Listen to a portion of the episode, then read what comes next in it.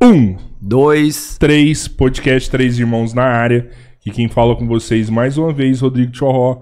Do meu lado, meu brother, meu irmão, Roberto Andrade Filho, vulgo Borracha. Na mesa operando aí tá o Pedrão, tá o nosso produtor, o Arthur. E segue Fala da aí, mesma galera. forma, né, Robertinho? O pessoal vai mandar as perguntas aí, a gente vai ler no final.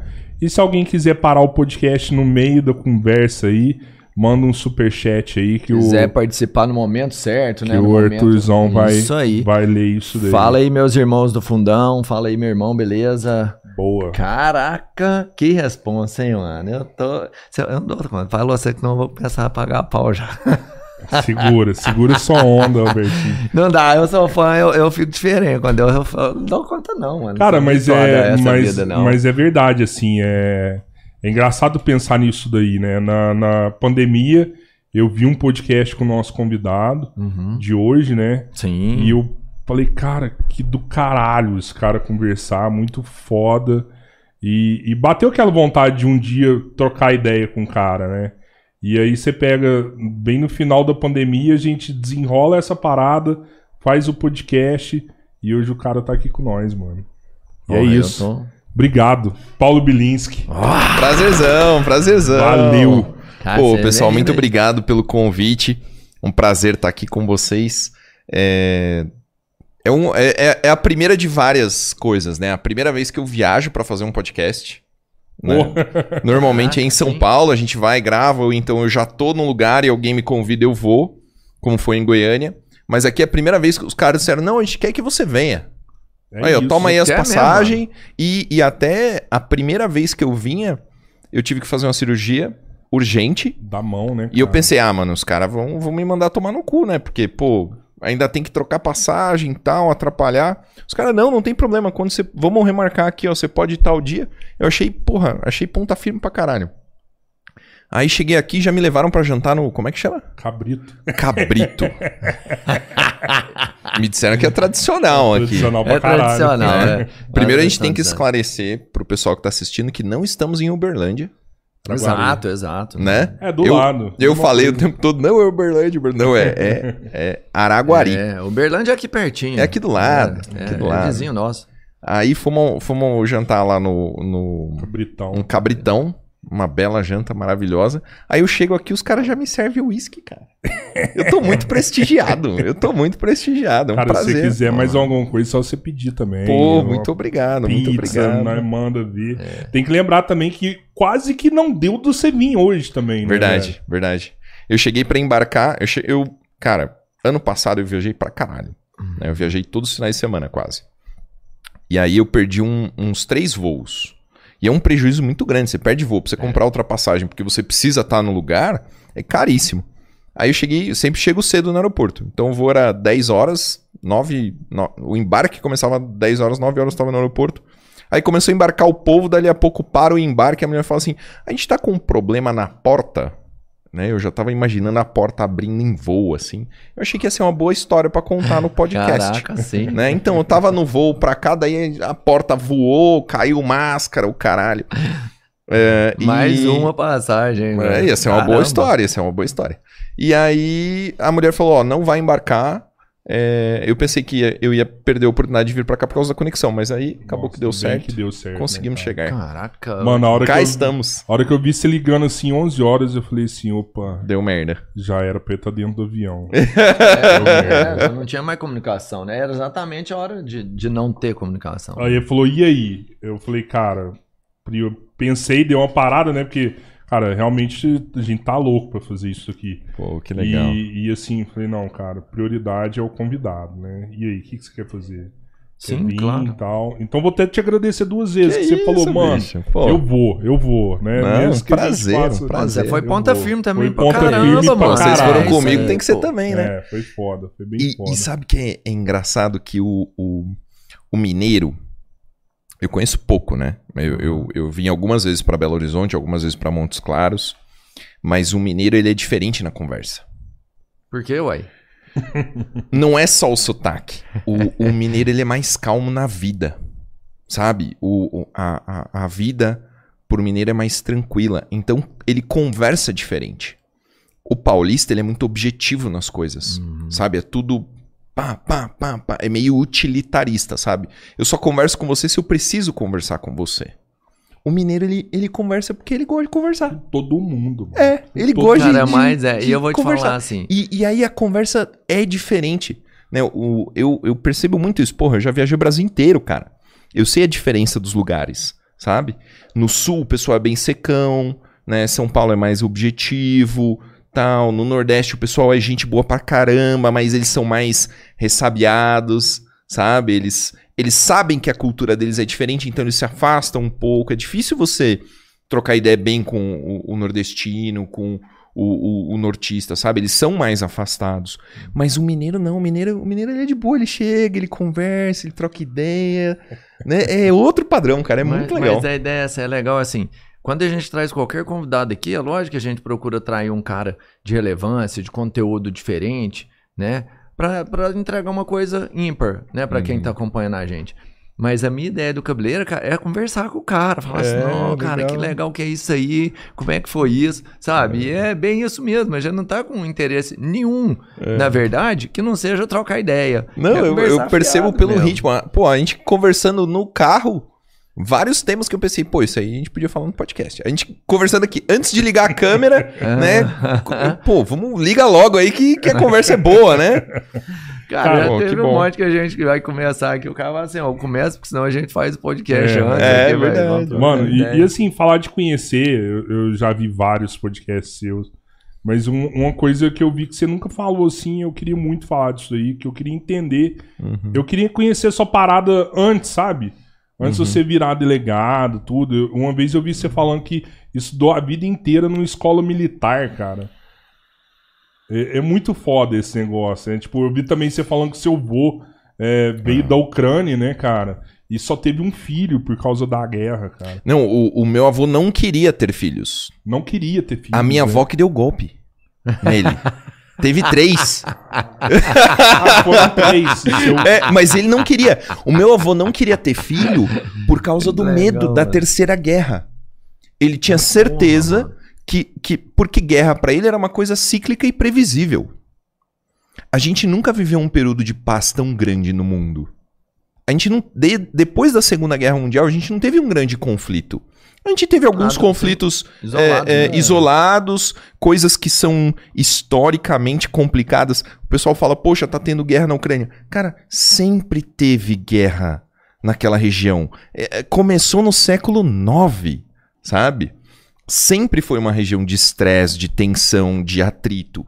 Então, assim, o mundo, como o mundo, ele nunca foi tão pacífico como da Segunda Guerra pra cá. Então, o meu avô ele tinha certeza que ia ter a Terceira Guerra Mundial, ele não tinha dúvida. E ele não queria ter filhos porque ele sabia que ia ser um sofrimento muito grande, uma dor muito grande, que ia ser uma coisa muito problemática. Só que, que dia que ele fazia aniversário? 7 de setembro. Caraca. Feriado nacional. Aí virava festa, né? Meu pai nasceu 11 de junho. É. 11 de junho? É, 11 de junho. Que é nove meses depois de Aham. 7 de setembro, né? O irmão dele também mais ou menos na mesma data, entendeu? Então Todo- Era rolou. o dia do golpe, né? É, era o Assim, dia do golpe ali, pô, feriado, tal, não sei o que, vapo, né? Caraca. Mas ele, a ideia inicial dele era não ter filhos, cara. Pô, é, até foi engraçado, eu conversei com o Ícaro de Carvalho esses dias, uma coisa de brincadeira, assim, ele, ele tava falando, a gente falou do, do Ícaro no carro, ele tava falando de, de hum, é, canibalismo, né, de comer carne humana. E eu mandei pra ele assim, cara, meu avô já comeu carne humana.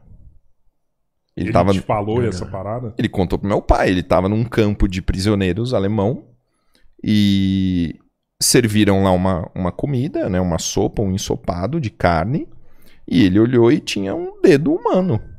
E meu pai perguntou assim, mas como é que você sabia que era um dedo? Não, porque tinha a unha bonitinha assim.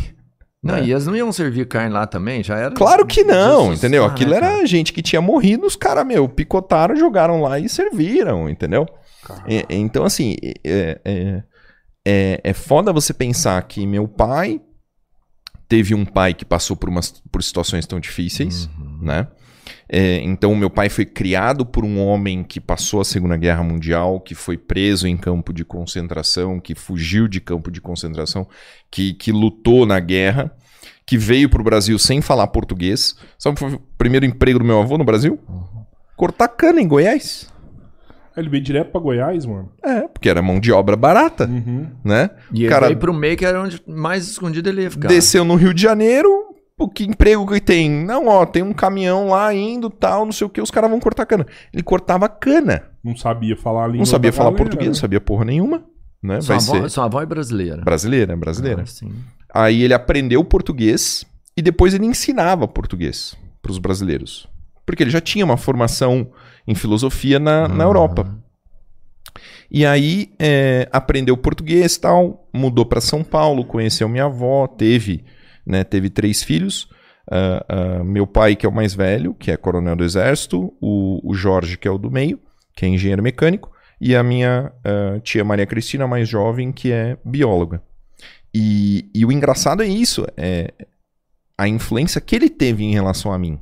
A influência que a criação do meu pai teve em relação a mim é muito grande porque a minha mãe faleceu quando eu era muito pequeno. Então, eu tenho 35 anos de idade. Agora que eu consigo compreender algumas coisas da minha infância e entender algumas características minhas hoje, né? É, por ver o meu irmão, por exemplo. Meu irmão tem é, 15, acho que 16 anos agora. Ele é, ele é completamente diferente. Ele tem mãe. né? Ele é de outro relacionamento, seu pai. Exatamente. Minha mãe faleceu, meu pai casou novamente. Meu irmão tem mãe, então é diferente, né? A, a- a dinâmica familiar, a dinâmica emocional é diferente. E eu sinto isso. Eu sinto que eu fui altamente influenciado pelo meu pai, que foi altamente influenciado pelo meu avô, né? Que Por era, ser em tese, um guerrilheiro, um sobrevivente. é um cara, exatamente, um sobrevivente, um cara que sobreviveu é, uma situação muito fodida, né? Que não tem comparação com nada que a gente vive. Se ele fosse vivo hoje, eu acho que ia ser muito engraçado, sabe? Explicar algumas coisas pra ele, né? eu acho que ele ia ter dificuldade em entender alguns dilemas da vida moderna, assim, né? Porque, porra, ele se sentiu rico porque ele conseguia comprar um cacho de banana, caralho, né? E, e a gente aqui, né? com- Né, eu- eu- um, cara, eu vou te falar, um cara que vem de uma situação dessa, É. eu vou te falar, o seu pai é coronel do exército.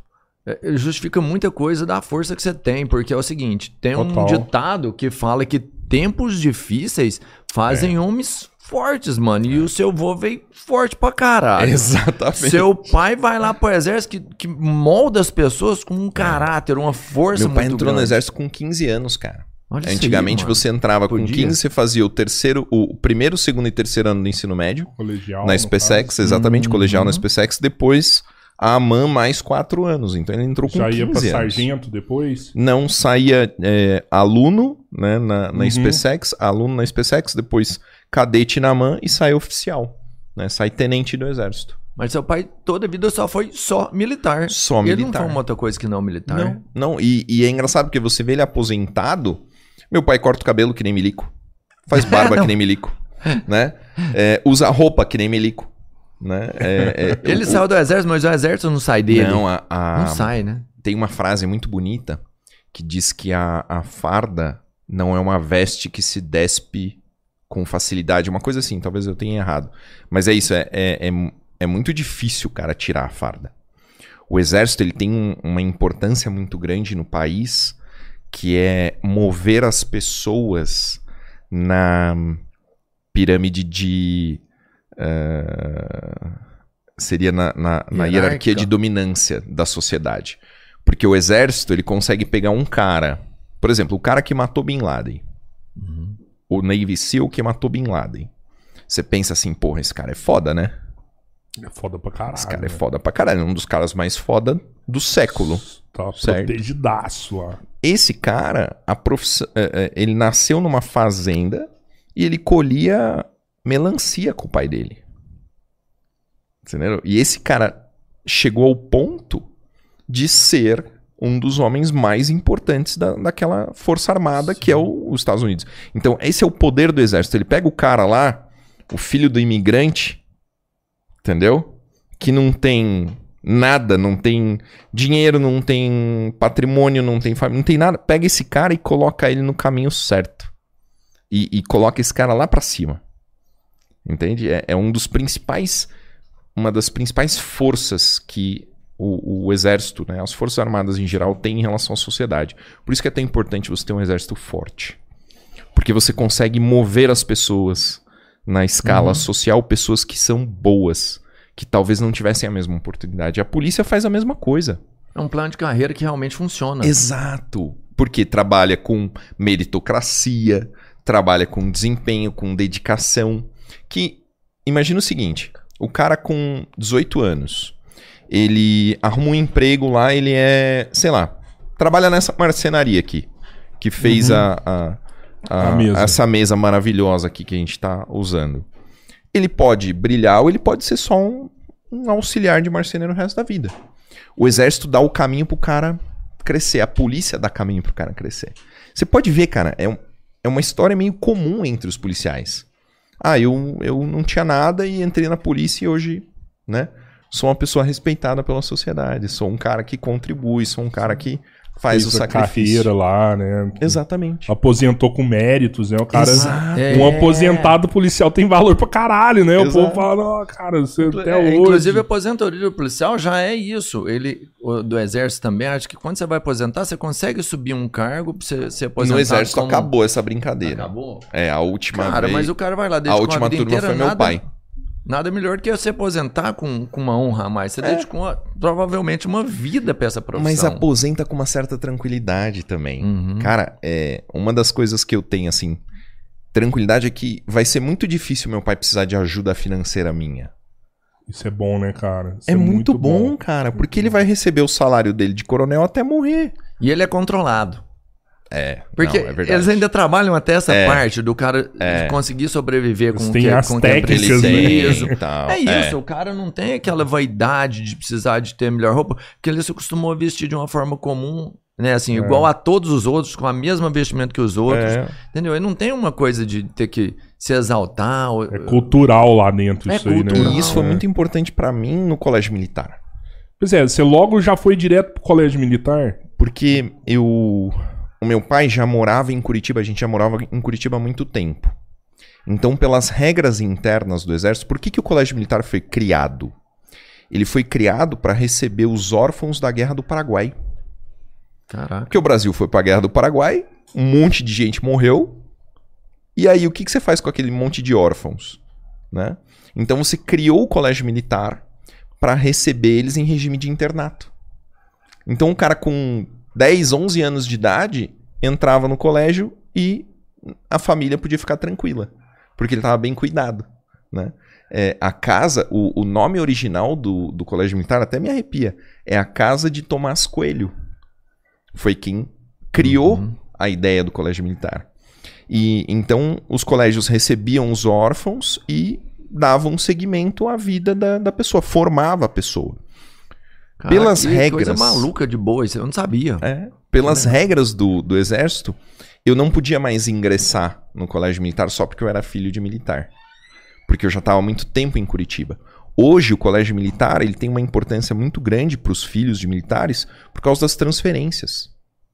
Os caras são transferidos. Imagina, o cara tá hoje em São Paulo, daqui a dois meses ele tá em Crateús, do interior do Ceará. Aonde que o filho dele vai estudar?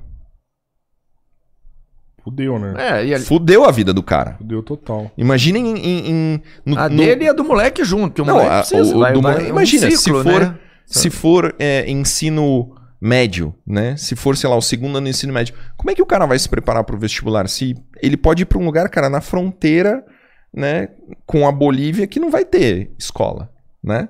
Então, os colégios militares, hoje em dia, a principal função deles é receber os filhos dos militares transferidos para dar uma continuidade para o estudo. Porque o estudo no Colégio Militar de Porto Alegre, no Colégio Militar de Curitiba, do Rio de Janeiro, de Manaus, é igual. É padronizado. Então tem uma continuidade, o cara consegue continuar estudando e ter uma formação boa. Só que como o, o- a gente veio, a gente morava em São Paulo, né? O meu pai eh, servia no, acho que no Arsenal de Guerra ou no Parque de Manutenção 5.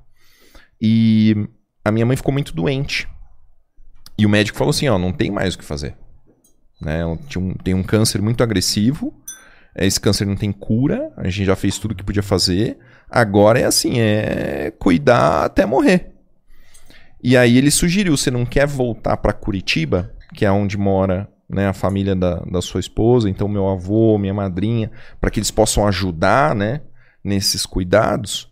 E aí o meu pai conseguiu essa transferência para Curitiba, então a gente foi transferido de São Paulo para Curitiba para morar em Curitiba para ter auxílio da família. E como a gente veio para cá, eu tinha 5 anos de idade, eu já estava em Curitiba há muito tempo. Meu pai estava em Curitiba há muito tempo, eu não tinha direito a colocar o filho no colégio militar. Então eu tive que fazer concurso pro colégio militar. Então, Porra, com mano. 11 anos de idade, eu tava fazendo um vestibular. vestibular. Imagina 11 anos de idade, cara.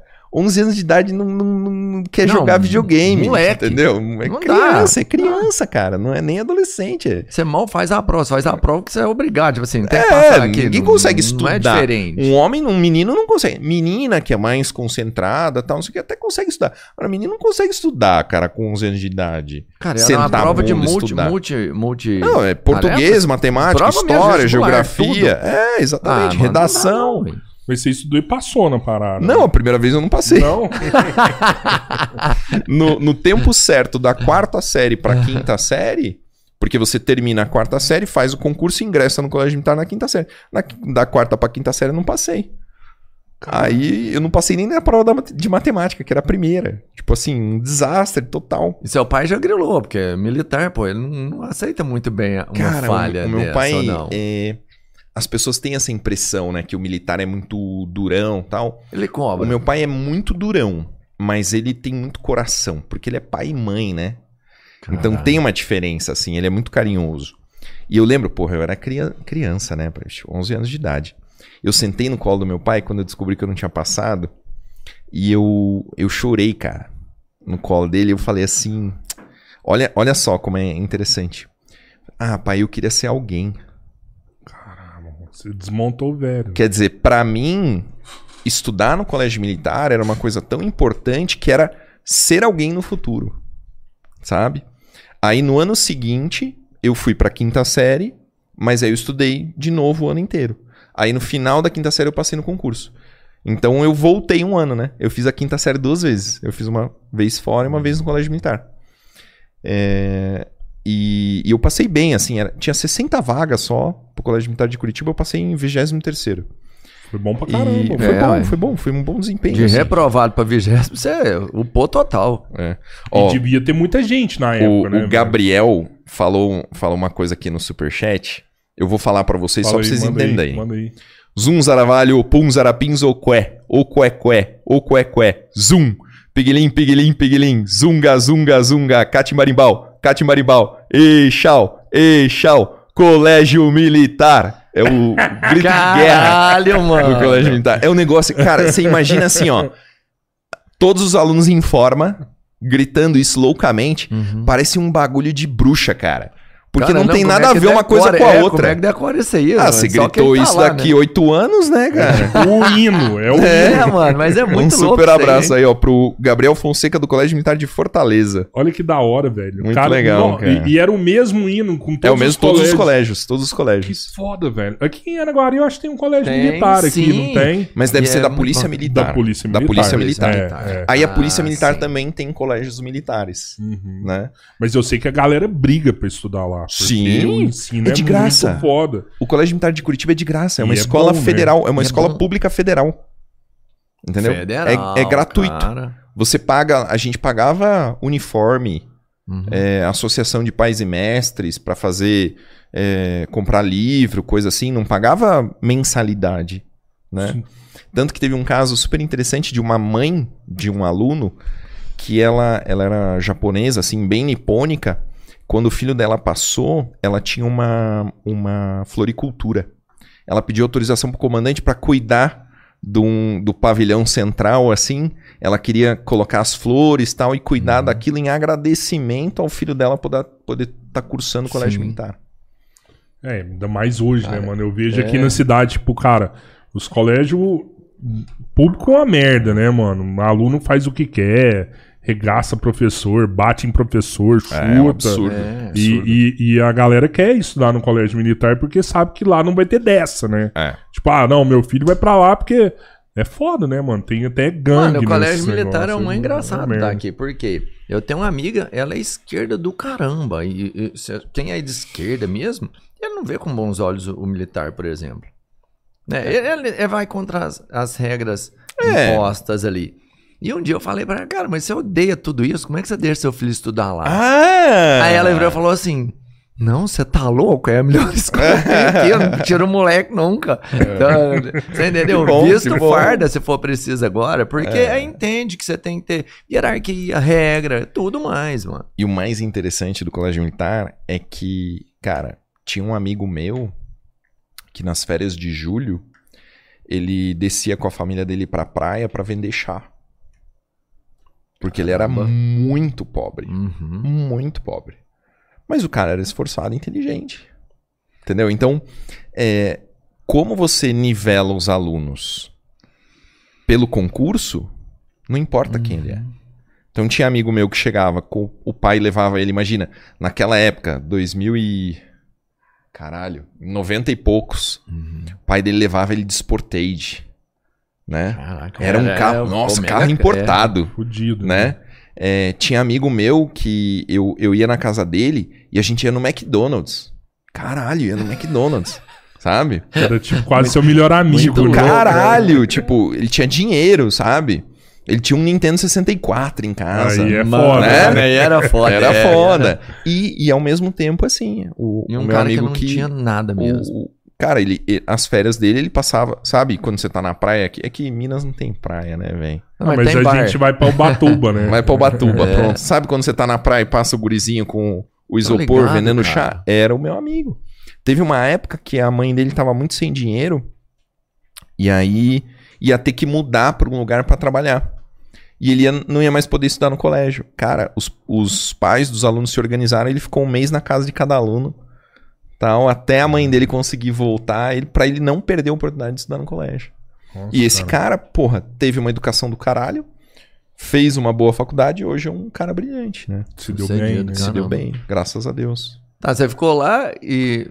Eu estudei no colégio militar da quinta série até o terceiro ano do ensino médio. Uhum. E já E entrou pro já foi- direito já. E já fiz a faculdade de Direito, é. E, e no colégio militar, eu tive a oportunidade de fazer coisas assim que, cara, eu nunca teria, tipo, natação. Porque lá eu ficava o dia inteiro no colégio. Então, eu tinha aula de manhã Uhum. e à tarde almoçava no colégio, custava dois reais o almoço. A gente comia no rancho junto com os soldados. Era a mesma comida do- dos soldados, mas era outro rancho. Era um refeitório grande, assim. Num bandejão, igual. bandejão, bandejão, igualzinho dos, dos, dos soldados. Caraca, dia do peixe. Cara, tinha umas coisas legais, assim. Tinha, tinha carne de monstro. Porra, que, é essa, Que legal. Não, você olha lá, você não sabe o que, que é essa carne. É carne de monstro, mano. né? Tinha bife de Superman, né? Qual que era a parada? Nervos de aço. Mas era, era, meu, era top. Dois reais, irmão. Dois Não, reais, porra, caralho, né? Hoje, aí- hoje a galera, até você falando isso aí, eu tava conversando há pouco tempo aí com um taxista de São Paulo. Ele falou, mano, hoje a galera não passa fome, não, velho. Não. É, né? Você pega o, o- o- pega São Paulo, referência, né? Lógico que tem lugar que passa, mas você pega em São Paulo lá, cara, é um real é o almoço, um real é a janta, 50 centavos é o café da manhã, velho. É, não. Ali tinha, tinha todas as refeições. A gente almoçava, aí eu almoçava no colégio e à tarde tinha atividade extra classe. Então eu fiz judô, karatê, natação, equitação. Olha que parada de rico, mano. Caralho, é porque né? equitação é caro. Parada de rico, um- porque tinha cavalo lá, porque É. tinha o Grêmio de cavalaria. Então, porra, eu fiz equitação, cara. Tinha amigo meu que fazia esgrima. Esgrima, bicho. Que massa, hein? Tá mano? ligado? Aquele negócio da Sim. massa. Só encostar, né? Porra, sabe? Tinha clube de história, clube de geografia, clube de matemática. Era muito legal. Eu nunca fiz clube de matemática, mas tinha. Já tinha aula de tiro lá? Não, eu fui atirar porque eu servi ao exército dentro do colégio. Então, no, no ano que você fazia 18, você podia servir ao exército dentro do colégio militar no contraturno. Então, de manhã eu ia pra aula, à tarde eu era soldado. Mas você já tinha tirado antes já. Não, foi meu primeiro Ah, contato para, com seu pai nunca... É que o meu pai, a relação dele, o meu, a arma do meu pai, a especialidade dele dentro do exército é material bélico. Ele não é. As armas combatentes são cavalaria, artilharia e hum, infantaria. São as armas que vão pra guerra, né? As outras armas são armas de apoio. Então, o meu pai, ele, ele é, é chefe dos mecânicos, né? Então, quebrou um blindado, né? Vai lá, o material bélico arruma. Quebrou uma arma, o material bélico arruma. Quebrou uma bússola, o material bélico arruma, Uhum. né? Então, ele não é, ele não é de uma arma combatente. O meu pai era atleta de tiro na academia de polícia, de, de, na academia militar, mas ele nunca gostou de arma assim como eu gosto, de ter, de atirar, de tal. Ele gostava de tiro de precisão. E ele sempre teve arma e tal, mas eu não tinha contato com arma por intermédio dele. Eu fui ter contato com arma maiorzinho, assim. Não foi, não foi nesse, nesse clima, não. Engraçado que, é, é, né, toda, toda a história do seu vô, do seu pai, eu falei, pô, É. velho, esse moleque aqui era novo e ele já era preparado pra estar Não. na guerra já, né? Cara, então, Sobrevivencialista, né, tal, essa Não, parada não, toda, Não, né? não chegou, não chegou a esse ponto. Assim, com 17 anos eu servi o exército. E aí fiz os, os poucos tiros de, de fuzil que a gente dava, tal. Fiz os acampamento, fiz todos os, né, os, os exercícios, as aulas, as instruções. Mas eu servi dentro do colégio militar, chama Curso de Formação de Reservistas. Então eu saí de lá, né, com um serviço militar obrigatório cumprido. Aí você fazia aquela parada toda, sentado um dois, em pé um dois, Opa, marcha. Com certeza, com certeza. Mas isso aí o aluno faz montar normal. arma. Montar, desmontar. O aluno faz, o aluno marcha, o aluno faz ordem unida. É, a gente tinha, no colégio militar, a gente tinha uma carga horária maior do que as outras escolas. Então a gente tinha aula todo dia, das sete ao meio-dia. Então você via que sempre somava um tempo a mais. Então a gente tinha mais aula, mas a gente também tinha educação física, tinha é, ordem unida, tinha, né, é, todas as atividades, assim. E o primeiro contato seu com a arma, sua primeira paixão foi no, no exército, então.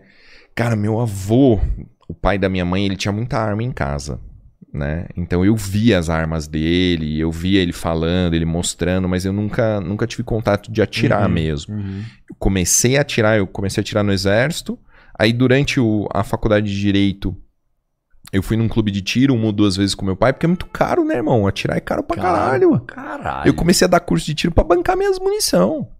Sério, mano? É, tiro é caríssimo. Ó, manda aí, tem outro superchat aí que, que mandou aí. Aqui, ó, o Victor Victor. Farias falou que ele te admirava muito já. E, e ele falou com você no aeroporto, né? Ele foi quem te recebeu, parece. E falou que a partir desse momento ele passou a te admirar mais ainda. Cara, foi é muito 10. engraçado, porque Boa. eu desci do. É normal as pessoas pedirem pra tirar foto comigo, sabe? Uhum. Mas eu desci do, do, do avião e ele tava bem na saída de colete, sabe? Ah, foi no Protetor. aeroporto aqui em Não, foi tipo grudado no avião. ele tava ali, ele trabalha junto no desembarque. Aí ele, ah, tá, eu posso tirar uma foto com você? Eu falei, não, vamos fazer um vídeo e tal. Aí fiz um vídeo com ele no Instagram. Mas o cara, mó gente boa, tá assistindo aí, hein, Vitor? Valeu, cara. Boa. Obrigado pela atenção, cara. Valeu, Vitão. Gente boa. Mano, você tava falando do seu avô, que você conheceu as armas por causa do seu avô. E ele veio de um. De um, de um Não, mas esse é o avô muito- materno. Cara, o- Ah, o- o- tá, a, tá, a minha família é toda de militares. É 100%. Ah, mano, sério? Dos dois não, lados, 100% não- dos dois dois lados. lados. Não tem. Não, não tinha ninguém de outro ramo. A família da minha mãe são todos militares. O, o, o, a- o meu, quando meu pai conheceu a minha mãe, foi muito engraçado. Ele tinha saído da. da ele tava de férias, ou tava de férias. E naquela época as pessoas viajavam de para ficar em camping, né? O meu avô tinha um Barraca. trailer grandão que ele puxava com a veraneio e viajava o Brasil de trailer. Não tinha esse negócio de ficar em hotel, viajar de avião. O cara viajava de carro e ficava em. Meu pai tinha um Fiat 147 branco, fudido. Porra, Ô, é, não, 147 você precisa ver a era, o- raiva era, o- que era o ele inimigo tem. do Fusca, velho. Mas você precisa. Ele tinha um Fusca, ele- eu acho que ele prefere o Fusca. Você precisa ver a O raiva que ele tem bom, de é. Fiat, mano. O Fiat era todo fudido. Aí ele foi viajar com o Fiat, chegou num camping. Aí tava montando a barraca dele lá tal. Viu, né, uma moça bonita passando tal, né? Trocou uns olhares, não sei o quê. E viu que ela entrou num trailer. Aí ele guardou qual era o trailer pra ir lá depois dar o bote, né? Aí chegou pra dar o bote, na entrada do trailer tinha um chinelão de homem. Aí ele pensou, pronto, azedou, né? Ele, ah, vou tirar a dúvida de qualquer forma, bateu na no trailer lá, abriu a porta meu avô. Meu avô era tenente de cavalaria. Brabo, Uhum. bigodudo, né?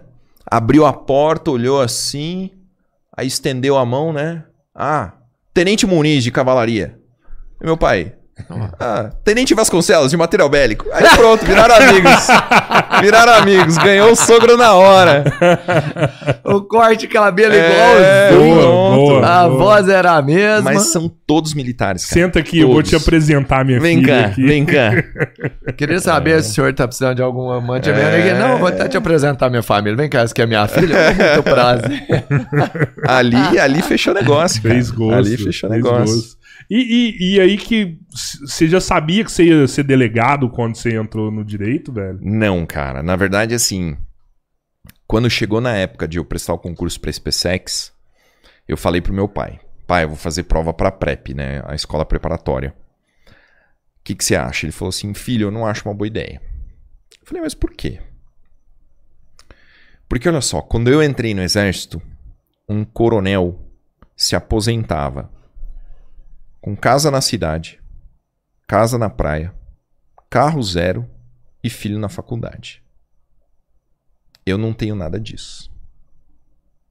O meu pai passou uma época, é, do ponto de vista de remuneração dos militares, muito merda.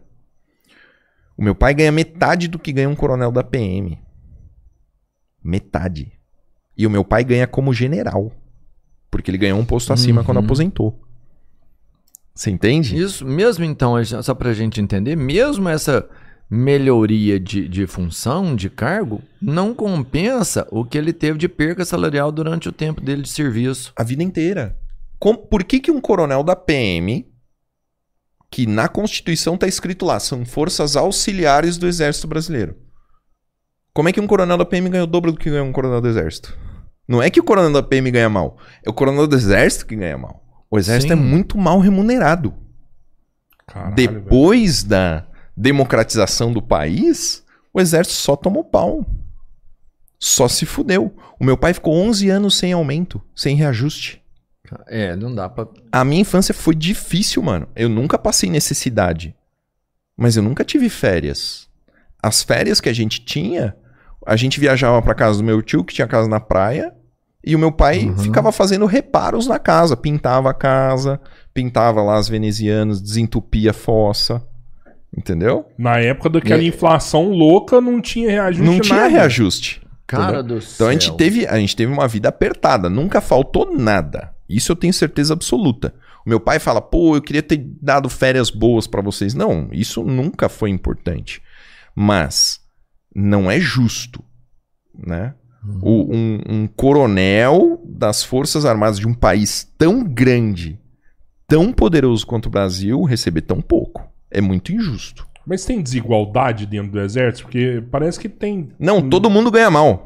Todo, é o exército brasileiro inteiro. Sim, as Forças Armadas, é Exército, Marinha. Marechal, tudo. Marechal é só em tempo de guerra. O, Aham. o cargo Ah, mais tá, alto é tá. general. General. Mas eles ganham. uma- o meu pai ganha como general, ganha metade do que ganha um coronel da PM. Cara, e aí não dá pra Uhum. entender porque é- não é só o cargo. É a importância da responsabilidade que esse cara tem. Você vai passar lá todo ano, cara, eu não sei quantos mil conscritos é esse termo que Exatamente. usa, que é ele que Ele vai, vai comandar os exércitos isso, da nação. Fora que se né? tiver um rolo. Se tiver um rolo, é Exato. ele que vai lá, pô, né? Aí, olha só, assinar- meu pai falou: não, ó. Eu acho que não é uma boa ideia você ir pro exército, não, filho. Porra, ele andava de Monza, 89. Entendeu? Ah, o Monza era um carro legal, mas o dele Não, era antigo, né? É, Assim, então, a gente Meu pai tinha Monza também. Eu aprendi a andar de carro no Monza. Eu também Andava pra aprendi. caralho, velho. também aprendi no Monza. Bordeaux. Monza sem, sem, sem fundo, né? A gente viu É. o chão lá, no, tinha um buraco no, no Na piso lata do Monza. ali, Muito foda. E aí, ele falou: Não, eu, eu queria que você fizesse faculdade. Falei assim: Tá bom, o que, que eu vou fazer? Né? E na época, minha prima fazia direito. Aí eu conversei com ela, achei legal pra caramba. Eu não sabia nada de polícia, irmão. Nada. Eu nunca tinha visto um delegado na vida. Eu nem sabia que existia polícia civil. Porque polícia civil você só descobre que existe quando você precisa fazer BO. Exato. Se você nunca fez um BO na sua vida, você nunca entrou numa delegacia. Se você não tem um parente policial civil, você nem sabe que existe polícia civil. A galera nem sabe a diferença, né? Não. De militar pra civil. Exatamente. Acha que é tudo a mesma coisa. Ou nem sabe que existe a Polícia Civil. A Polícia Militar, Não o cara sabe. sabe que existe porque tá o tempo todo rodando. Sim. né? É, tá fazendo uma blitz ali. é, Exato, tá- tá presente, É. né? E aí, é, eu fiz faculdade de Direito, entrei na faculdade de Direito e falei assim, ah, mano, vou, vou sentar o cu aqui, isso dá pra caralho, né? Esse era o plano. Aí na- no, no terceiro, segundo, terceiro período, uma amiga minha, é, que, que fazia faculdade junto comigo, o pai dela era delegado. Aí você imagina, 2005, o cara vinha buscar ela de Hilux preta. Velho, o carro dos meus sonhos. Até hoje eu não tive uma porra de uma Hilux. Um dia eu vou ter. Calma, Mas, profetiza, senhor. Vai chegar o momento. Um dia vai chegar. Eu olhava aquela Hilux, cara, e falava, nossa, que carrão top. Né, Eu queria ter um carro desse. O que, que esse cara faz? Ele é delegado. Raibanzan preto, andava armado, dava cana, prendia os ladrão. Falei, mano, eu quero ser isso. Eu quero ser isso daí. Aí eu comecei a, né, a ideia na cabeça. E eu falava ao meu pai que eu queria ser delegado. E ele falava assim: não, pô, vai ver lá. Direito tributário. Direito tributário dá dinheiro Bom, hein? É bom né? pra Bom, bom pra É, dá, caralho. mas- Dá, dá muito dinheiro. Eu Dá fiz dinheiro, estágio, É, né? Num é melhor escritório de tributário lá de Curitiba, né? Um super abraço aí pro Dr. Petri. E, cara, eu fiz estágio e eu, eu falei pro meu pai assim, cara, é, é uma morte lenta, eu não quero ser isso. né? Eu não quero fazer isso na minha vida, eu quero fazer concurso pra polícia. Aí, antes de terminar a faculdade, em 2009, abri o concurso pra Polícia Civil do Paraná. Eu fiz pra investigador e passei, mas eu, eu não podia assumir porque eu não tinha terminado a faculdade, era nível superior. Aí terminei a faculdade em dezembro de 2010 e eu falei pro meu pai, ó pai, eu tenho duas opções. Ou eu posso advogar, né, um advogado aqui iniciante vai ganhar uns dois mil reais, ou posso fazer concurso. Né? Se eu fizer concurso, eu vou ter que ficar em casa estudando aí uns dois, três anos. Mas olha só a conta. Aí eu fiz a matemática lá com ele. Ó, se eu for advogado, eu vou ganhar 25 mil por ano. Se eu for delegado, se eu passar no concurso, no primeiro ano eu já ganho mais de 60 mil reais. Então eu posso ficar aí uns dois anos estudando que ainda vai valer a pena, certo? Ele falou: não, é verdade, vale a pena, então estude. Eu comecei a estudar em janeiro, mais ou menos junho e julho publicou o edital, prova em agosto. Aí eu passei na primeira fase, passei na segunda fase, passei na prova oral, psicotécnico, tudo. Aí um ano depois eu tomei posse como delegado em São Paulo. Né, agosto de 2012. É difícil pra caralho passar delegado, né, mano? A galera tudo Cara, passar nisso negócio. É que eu estudei pra caralho durante É. a faculdade, sabe? Nego leva a faculdade no bico, cara. Não, não estuda, não vai na aula, não faz as coisas. Eu, eu sentei o cu real, sabe? Eu Já estudei real a faculdade negócio, inteira, é. os cinco anos de faculdade, sabe? A base veio forte, né? Não, é. Já tinha desde a já do- do vinha colégio, vindo, já vinha tudo, vindo. é. E sabe um negócio engraçado? O meu ano de vestibular foi o primeiro ano que implementaram cotas no Paraná. Aí tinha cota para negro e cota de estudante de escola pública. Aí eles não aceitaram o colégio militar como escola pública. Porque Mas era federal? É, eu sei, mas, não era mas, estadual. mas era, porque você tem um cara lá que é o pobre mesmo, que dependente de Mas o meu amigo mesmo, lá é. era pobre, irmão. Eu também Era era isso, pobre. você tava na mesma igualdade. Mas é. você vê que engraçado. Não consideraram o colégio militar escola pública, porque era federal. Aí não entra nas Porque cotas. as cotas não foram feitas pra vocês. É. Você É, é estudante de escola cota pública, você- mas é. você, Não, não tem cota pra você é elite. É isso. Mas, mas aí tem a prova. No delegado você tem prova física já. Foi, não, tem, teve tudo. Teve. Aí tem fase pra caralho. É um ano de foda. concurso, né, cara? É, Um pesadão, né? Um ano. Mas foi. mas foi também muito já legal. tinha, que você já era judoca, karateca, nadador. Não, mas tem que correr, treino, bicho. Eu cara. sou ruim de corrida, É. cara. Corrida é sofrido pra mim. É... Eu acho que até tiraram essa corrida hoje, não? Não, hoje não tem. TAF na Polícia Civil de São Paulo. Não tem. Não tem teste de aptidão física. Eu, eu acho que aqui em Minas, é, é, essa parada da corrida diminuíram. Eu lembro que tinha uma parada de você tinha que fazer barra. Barra, ah, não, né? não precisa fazer barra também. É, eu- que eu, pe- eu sempre pensava Ah, nisso. mas eu, vou te falar, velho, eu acho legal essa parte para a profissão. Eu Não, acho que é é, assim, parte da Eu acho profissão, não fundamental, mas, Mas é. qual que é o problema? Desde que eu entrei na polícia, eu entrei na polícia em 2010, né? 2011. É, Nunca mais teve teste de aptidão física. No último ano foi o seu? Não, foi só pra entrar. Não Ah, tem tá, depois. Tá, Não entendi, entendi. Não tem uma continuidade. Então você só precisa estar apto fisicamente pra entrar. Depois você pode Entrou. largar a mão.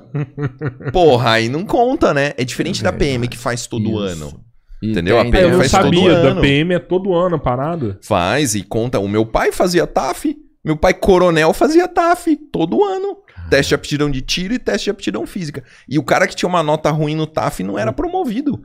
Não promove o cara. Não promove. Na, na por PM isso que ele também, era é bom de coisa. tiro, Na né, PM eu não tenho certeza. Ainda bem que ele era bom de tiro, porque na corrida era ruim demais. Sua herança de correr ruim já era dele, já, né? E, e você já entrou delegado, já entrando na criminal, na, na, no homicídios? Não, eu entrei, eh, eu entrei em 2012, aí eu fui trabalhar no Vale do Ribeira, no interior de São Paulo, que é a região mais pobre do estado de São Paulo, cara. Vale do Ribeira é um lugar assim completamente diferente do resto do estado. E é, pesadão lá. muita droga, assim, muito tráfico de entorpecentes. Eu, eu tenho a, a impressão, cara, que quanto mais pobre a região, mais fácil é vender droga. Porque é, um, é uma espécie de, de. Cara, é um misto de, de frustração do ser humano com falta de opção. Tipo, é o Sabe? único recurso que a galera É, tem o cara acaba um indo pra a mais. droga, sabe? Não, não, não, o usuário. Uhum. O cara acaba usando droga porque ele tá num ambiente fudido, ele já, sabe, se fode pra caralho, ele vai, Entendi, pá, daí ele cai na maconha, cai na, na cocaína, cai no crack. Eu, eu tenho a impressão que quanto mais, mais pobre o lugar, mais fácil é você vender droga pro cara. E os crimes acabam sendo mais de merda, assim. é mais, violento, fútil, né? cara. É mais violento. Eu lembro uma vez me ligaram, porque eu era o único delegado da cidade, então era 24 horas. Né? Tá Se dá alguma coisa, o cara liga no celular, você tem que atender. Eu não Na podia, verdade, o, eu não podia policial, tomar ele é, o policial ele é policial 24 horas sempre. Mas no seu caso, tinha nem ninguém pra, pra fazer no um interior turno, né? é, Tipo no assim, interior é 24 pra trocar horas o turno, real. eu não podia pensar, né? tomar um uísque, cara. Eu fiquei, eu fiquei dois anos sem beber. Eu bebia quando eu ia pra Curitiba, na casa do meu pai Só de férias. férias. É. Porque imagina você tá em casa, aí você exagera um pouquinho. Né? Ao invés de tomar um, você toma dois.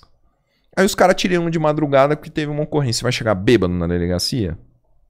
Não vai. Vai Não dar dá. ruim pra você, né? E final de semana? Também não. Entendeu? Pô, é quase uma escravidão, né? É uma escravidão. É uma escravidão. O, o policial que trabalha no interior, ele é escravo. Ele vive pra polícia. Mas, você parece tinha um que- suporte pra fazer uma ação? Como é que você fazia? Te chamava, você tinha que ir lá na cara limpa? Eu tinha que ir pra delegacia. Ah, tá. Teve não era pra fazer a ação, não. É só pra ir Não, lá pra fazer, pra fazer o Ah, registro. Sim, sim, mas mesmo assim. eu tinha né? que ir lá pra prender um cara, mano. Uhum. Pra decidir a vida do cara. Solta ou não. É, né? exatamente. Mas parece que, por exemplo, aqui em Araguari hum, tem acho que seis ou sete delegados. Tem delegado pra Não, caralho. mas aqui já é grana, né, mano? Assim, Ah, hoje 100 mil é- habitantes, né, mano? Não, mas Ju- Juquiá tinha 7 mil habitantes. Ah, tá. Entendeu? Nas, no, Entendi, no- entendi. Na cidade. No rural tinha mais. No total, acho que eram 17 mil habitantes. Era só você na parada. Era só eu. Era eu, o padre e o prefeito. Pois é, eu, eu pensei nisso agora. Inaugurar qualquer ponte te chamava lá. O foda é que eu era Paulo, muito vem cá. moleque, cara. Eu tinha 25 anos de idade. Nossa, você A era primeira- demais, mano. Moleque, nem barba comprida não tinha. Quando eu- eu cheguei na cidade, o prefeito tava tendo um evento lá, ele me chamou no palco, eu tava de bermuda, cara. Imagina a moral que eu tinha na cidade. Moleque de tudo. Não pesava 70 quilos, cara. Foda. Foda. E foi lá que rolou toda a parada. Né? Exatamente. Um- uma vez, cara, me ligaram três horas da manhã falando assim, doutor, teve uma briga entre irmãos. A gente tava falando de briga de família e tal. É, é. Teve uma briga entre irmãos, eles se, eles se deram facãozada. Porque como a região ali do vale tem muita plantação de banana, muita plantação de pupunha, todo mundo tem facão. Todo mundo. É normal, né? E os caras brigaram com facão aqui, eles estão internados. Aí eu fui. Quando eu cheguei no hospital, os caras, mano, tudo aberto, cabeça, tudo. Eu falei, caralho. Aí o- eu perguntei, cadê os facão, né? Não, não, doutor, a gente descobriu que não foi, o facão foi lenha. Quer dizer, o maluco foi na caixa de lenha. E imagina a força que o cara tem pra bater no outro pra parecer um golpe de facão e não de madeira. Cara, tem que bater. é- é- Cara, é é cortar o cara no pau. É, E, muito e você forte. aguentou ver a parada assim? Você tem estômago pra isso? Cara, é assim, é, é desagradável. sabe? É, algumas ocorrências, assim, me marcaram muito, assim, do ponto de vista de local, mas se desensibiliza relativamente rápido, assim. Quando é alguma coisa que tem algum vínculo emocional com você, é pior, né? Então, eu lembro que eu atendi um, um, um acidente de trânsito, um caminhão que virou, que a Polícia Rodoviária Federal já tinha chegado no local. E era um policial antigão. Antigão mesmo, assim. 30 anos de polícia, sabe? Um negão grandão, forte. E ele tava desestabilizado, cara. Desestabilizado. E eu cheguei nele e falei assim: o que tá acontecendo, polícia? Ele. Ah, doutor, é que tem uma menininha ali, ela parece a minha neta. Hum. Entendeu? Quando tem alguma coisa que liga emocionalmente, o cara fica transtornado. Fica transtornado.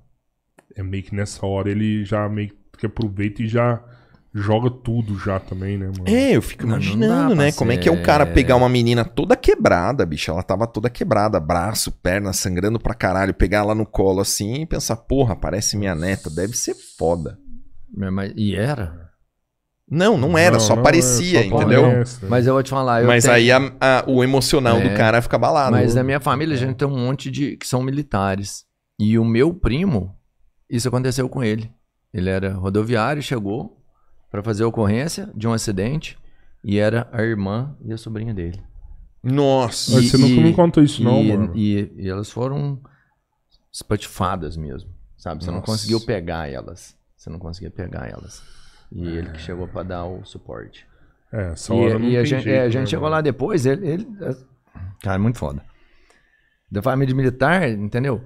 E muito preparado, porque ele, ele já era antigo, mas quando ele chegou na casa, cara, ele não, não conseguia ser, ser um humano normal. Ele não, não parava de tremer e tudo. E é muito pesado, assim. É uma profissão que você tem que estar muito preparado, porque você Mas é fácil ajudar os outros, né?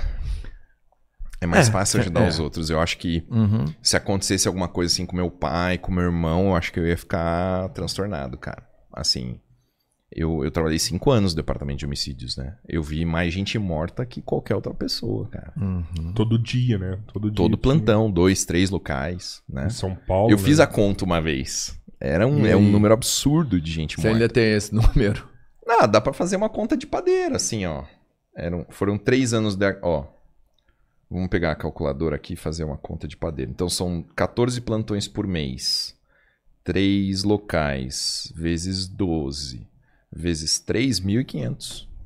1.500 de 1.500 homicídios. Que eu atendi, né? Que eu vi o, pre- o, o presunto lá. E O tem morto, algum, né? assim, que te marca pra caralho? Que você fala, não. Ah, vários, né, cara? Vários. Eu tô pensando assim, um que eu não tenha contado ainda em algum podcast, assim. Teve um local que eu fiz que o marido matou a mulher com uma tesoura, cara. Sabe, tesoura de cortar tecido, que é Sim. mais comprida? E, e quando eu olhei o corpo assim, eu falei, bicho, não é faca. Isso aqui tá diferente, tá estranho o tipo de ferimento. E aí, é, é- isso é um erro que as pessoas cometem, né? Se eu disser assim, fulano matou o outro com 50 facadas, o que, que você acha do número de facadas? Você acha muito? Muito, Eu acho pra caramba. Claro. Então, mas olha só. Eu já acho uma muito. O que, que acontece se você der uma facada numa pessoa? Com ela, o corpo dela? Acontece alguma coisa? Cara, acontece, vai ter um furo ali. Sim, mas e daí ela morre por causa do furo? Eu já vi algumas, várias situações que não. Um furo não. Entendeu? Se eu der uma facada no seu peito agora, eu posso perfurar pulmão, posso perfurar alguma coisa, eu posso perfurar órgãos na barriga, posso perfurar o seu estômago, o seu Sim. intestino. Não vai acontecer nada. Então é muito comum você ver vítima de homicídio por arma branca com 40, 50, 60 facadas. Porque a pessoa não morre. Você dá facada, dá facada, dá facada e não acontece nada. Entendeu? Então eu vi aquela- aqueles ferimentos, eu sou professor de medicina legal, eu olhava o ferimento e ele não, não era condizente com, com lâmina. Porque o, o- a borda dele não era lisinha. Quando você enfia a faca na pessoa, o corte é lisinho, porque ela, ela é um instrumento pérfuro cortante. Então ela vai perfurando e vai cortando. E é bem característico, né? E era um ferimento maior, mais rombo, assim, diferente. E eu fiquei procurando a arma do crime dentro da casa. Porque eu precisava pegar a impressão digital do cara. Né? E eu procurando, procurando, procurando. O que, que fez essa porra? Será que foi um, um- uma faca cega? Será que foi. Aí eu encontrei a porra da tesoura. O cara pegou a tesoura e deu lá 30, 40 tesouradas na mulher. Foi foda. Foi Parece que, foda. parece que mesmo é, depois que a pessoa tá morta, eu já ouvi falar isso, que ela ainda continua emitindo alguns sons e o assassino acha que a pessoa ainda tá viva e continua. Mas tipo, ah, já morreu já, é mas ainda... né? É, É, que é, o mecanismo de morte do ser humano é muito curioso. Né? O que, que faz a pessoa morrer? Né? Então você tem que desligar o cérebro dela, você tem que desligar a conexão entre o cérebro e o resto do corpo, ou você tem que desligar a capacidade de respirar ou bombar coração. Né? Bombar sangue, que é o coração. Então, ou você lesiona o coração, ou você lesiona o pulmão, ou você lesiona o cérebro ou a conexão do cérebro com o corpo. Se eu te der uma facada no braço agora, posso até pegar uma artéria, por sorte. Mas se você apertar ali o lugar, não vai sangrar tanto, não vai sangrar tão rápido, ou mesmo que sangre, vai demorar para você entrar em choque hipovolêmico, perder a consciência e morrer. Então, nesses, nesses é, ferimentos com arma branca, é muito comum ter muita lesão em lugar que não interessa. Porque o braço. também se defende, né? Exatamente, são as lesões de defesa. Né? Então você vê na vítima de homicídio um monte de lesão no braço. Não é que o cara ficou torturando, cortando o braço, é que ela estava se protegendo e vinha a facada, pegava no braço, pegava no outro braço. E aqui você pode cortar à vontade, que a chance de você ter um sangramento grande é pequeno. Né? Ou então a pessoa se encolhe, cai no chão, se encolhe. É, ó, o- tortura. o, corpo fudido, humano, né? cara, ele é muito frágil, mas ao mesmo tempo, pra você desligar ele é, é, é dificinho, sabe? Não, não é tão fácil, não é tão óbvio. A gente vê filme, né? Que o cara dá um tiro e o cara, pum, cai morto no chão. Ou dá um- uma facada, uma paulada na cabeça e o cara cai morto. Não é assim. É, né? o, o, o, o ser humano é mais difícil de matar do que parece, apesar de ser tão frágil, né? Tão Ele vulnerável. tende a ficar vivo o tempo todo, né? É, é. Eu, eu acho assim que o- pro cara matar alguém com uma arma branca ou matar alguém com as mãos, o cara tem que ter uma frieza extra, assim. Cara, e, e já que você falou desse homicídio aí com, com a mulher, assim, a gente vê muito tá acontecendo, né? Feminicídio, cara batendo e tal. E você tá dando um curso pra mulheres agora, né? Só Também. pra mulheres. Ah, é esse final de semana. É, é esse final de semana que vai rolar É a parada? No domingo. Você acha que toda mulher tinha que fazer essa parada, mano? Cara, é assim, ó. Quanto que você tem de altura? 1,98. Quanto você pesa? 180 quilos. Você entendeu que se juntar nós cinco aqui, pra pegar você vai ser difícil. Agora você imagina o seguinte: é, 90% dos homens são mais fortes do que todas as mulheres do planeta. Eu acho que é até mais isso. Não... Não, eu tô, eu tô fazendo uma estimativa levando todos os homens, inclusive homens pequenos, homens fracos. Sim, sim. entendeu? Homens jovens, mas a, o- a, a- a capacidade de força masculina é muito maior do que a feminina. E não é só a força, é a construção muscular, é a construção óssea, é o tamanho, é a envergadura, tudo. Se eu fosse mulher, bicho, eu não sei, não sei nem como é que eu ia andar na rua. Porque qualquer homem tem capacidade de me segurar, me porrar, me estuprar, fazer o que quiser, me matar. Qualquer homem. Você nunca experimentou isso, bicho? Você não sabe o que é olhar pra uma pessoa e pensar, porra, esse cara podia me matar. Você não sabe isso. Você sempre foi grande. Teve algum momento na sua vida que você foi o menor da sala? Cara, Não, não foi não, cabeleira. Não, Não, foi, porra. Você não. não foi. Eu tô pensando que no momento eu tive medo da minha esposa me matar, mas. Ah, não, mas aí. Não vem ao caso. assim, Eu É. já tive medo dela me matar. É sempre possível. É. É sempre possível. A verdade, né? A mas gente não, é. eu achei que você tava até fazendo uma piada agora, mano. Falei muito sem graça, mas. Não, mas é verdade. É verdade, é verdade. né? Mas você não faz ideia do que, que é isso.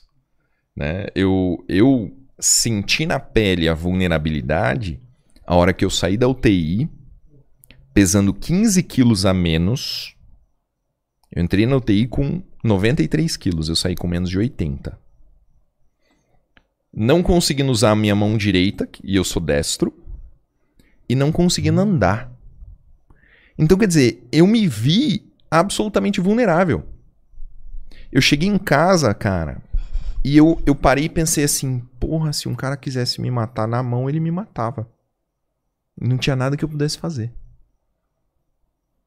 Aí que eu entendi o que é vulnerabilidade.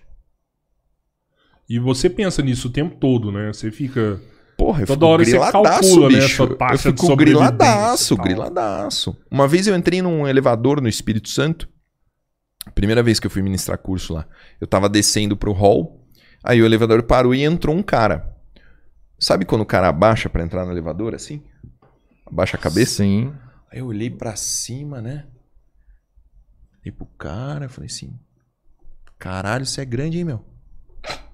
O cara olhou pra mim assim e falou: É. É. Às vezes eu fico dois meses sem encontrar uma pessoa maior do que eu. Né? Ali é óbvio a vantagem do cara. Ele é maior, a envergadura dele é maior. Né? Ele não precisa ter muita técnica pra me porrar. Então, compreender a vulnerabilidade pro homem é muito difícil. Porque a gente tem testosterona, caralho. O cara aqui nessa sala com a testosterona mais baixa, vamos ver aí. Vai estar com a testosterona 500, 600, o mais baixo, o mais bunda. Normal é 800. Então, um cara com a testosterona mais baixa tem 100 vezes mais testosterona que qualquer mulher. A testo da mulher é 10, 15, 20, 30 se ela estiver tomando bomba.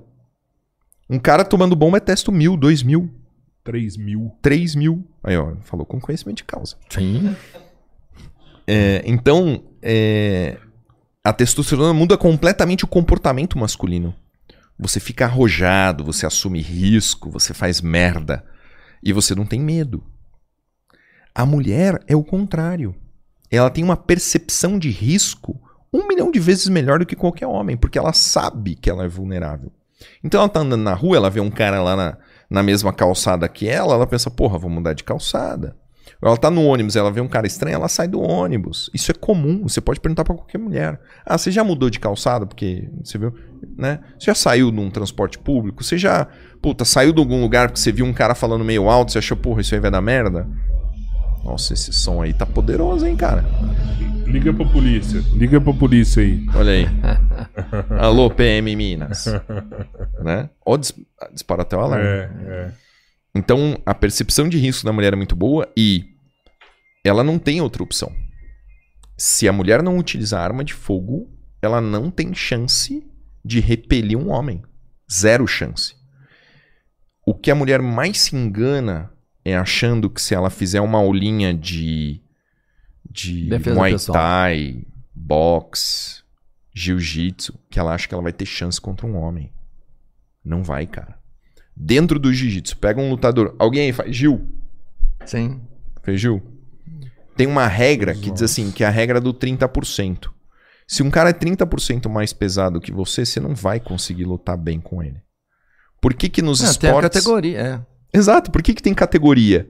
Se você colocar um cara peso pesado, faixa pouca, pra lutar contra um cara faixa preta muito mais leve que ele, o faixa preta não vai ter chance. Difícil. Muito difícil. Entendeu? Então, O jiu-jitsu ele quebra um pouco desses paradigmas. Você vai ver um magrelinho ganhando um grandão, Ah, mas mas, que é um tem que ter muita técnica, é um é, anos, mas esporte, é, né, não vale soco, é, é verdade. Porra. É verdade. não vale chute. Não puxa cabelo, não enfia dedo no É. olho, não, não rasga a boca de lado, não morde. Então, assim. é, não tem eu- elemento surpresa que você pega por trás já. já. Exato. Então, assim, eu acredito que a única chance que uma mulher tem de se defender de um homem é com arma de fogo. Por que não faca? Por que não spray de pimenta? Por que não arma de choque? Porque isso não proporciona a neutralização da ameaça.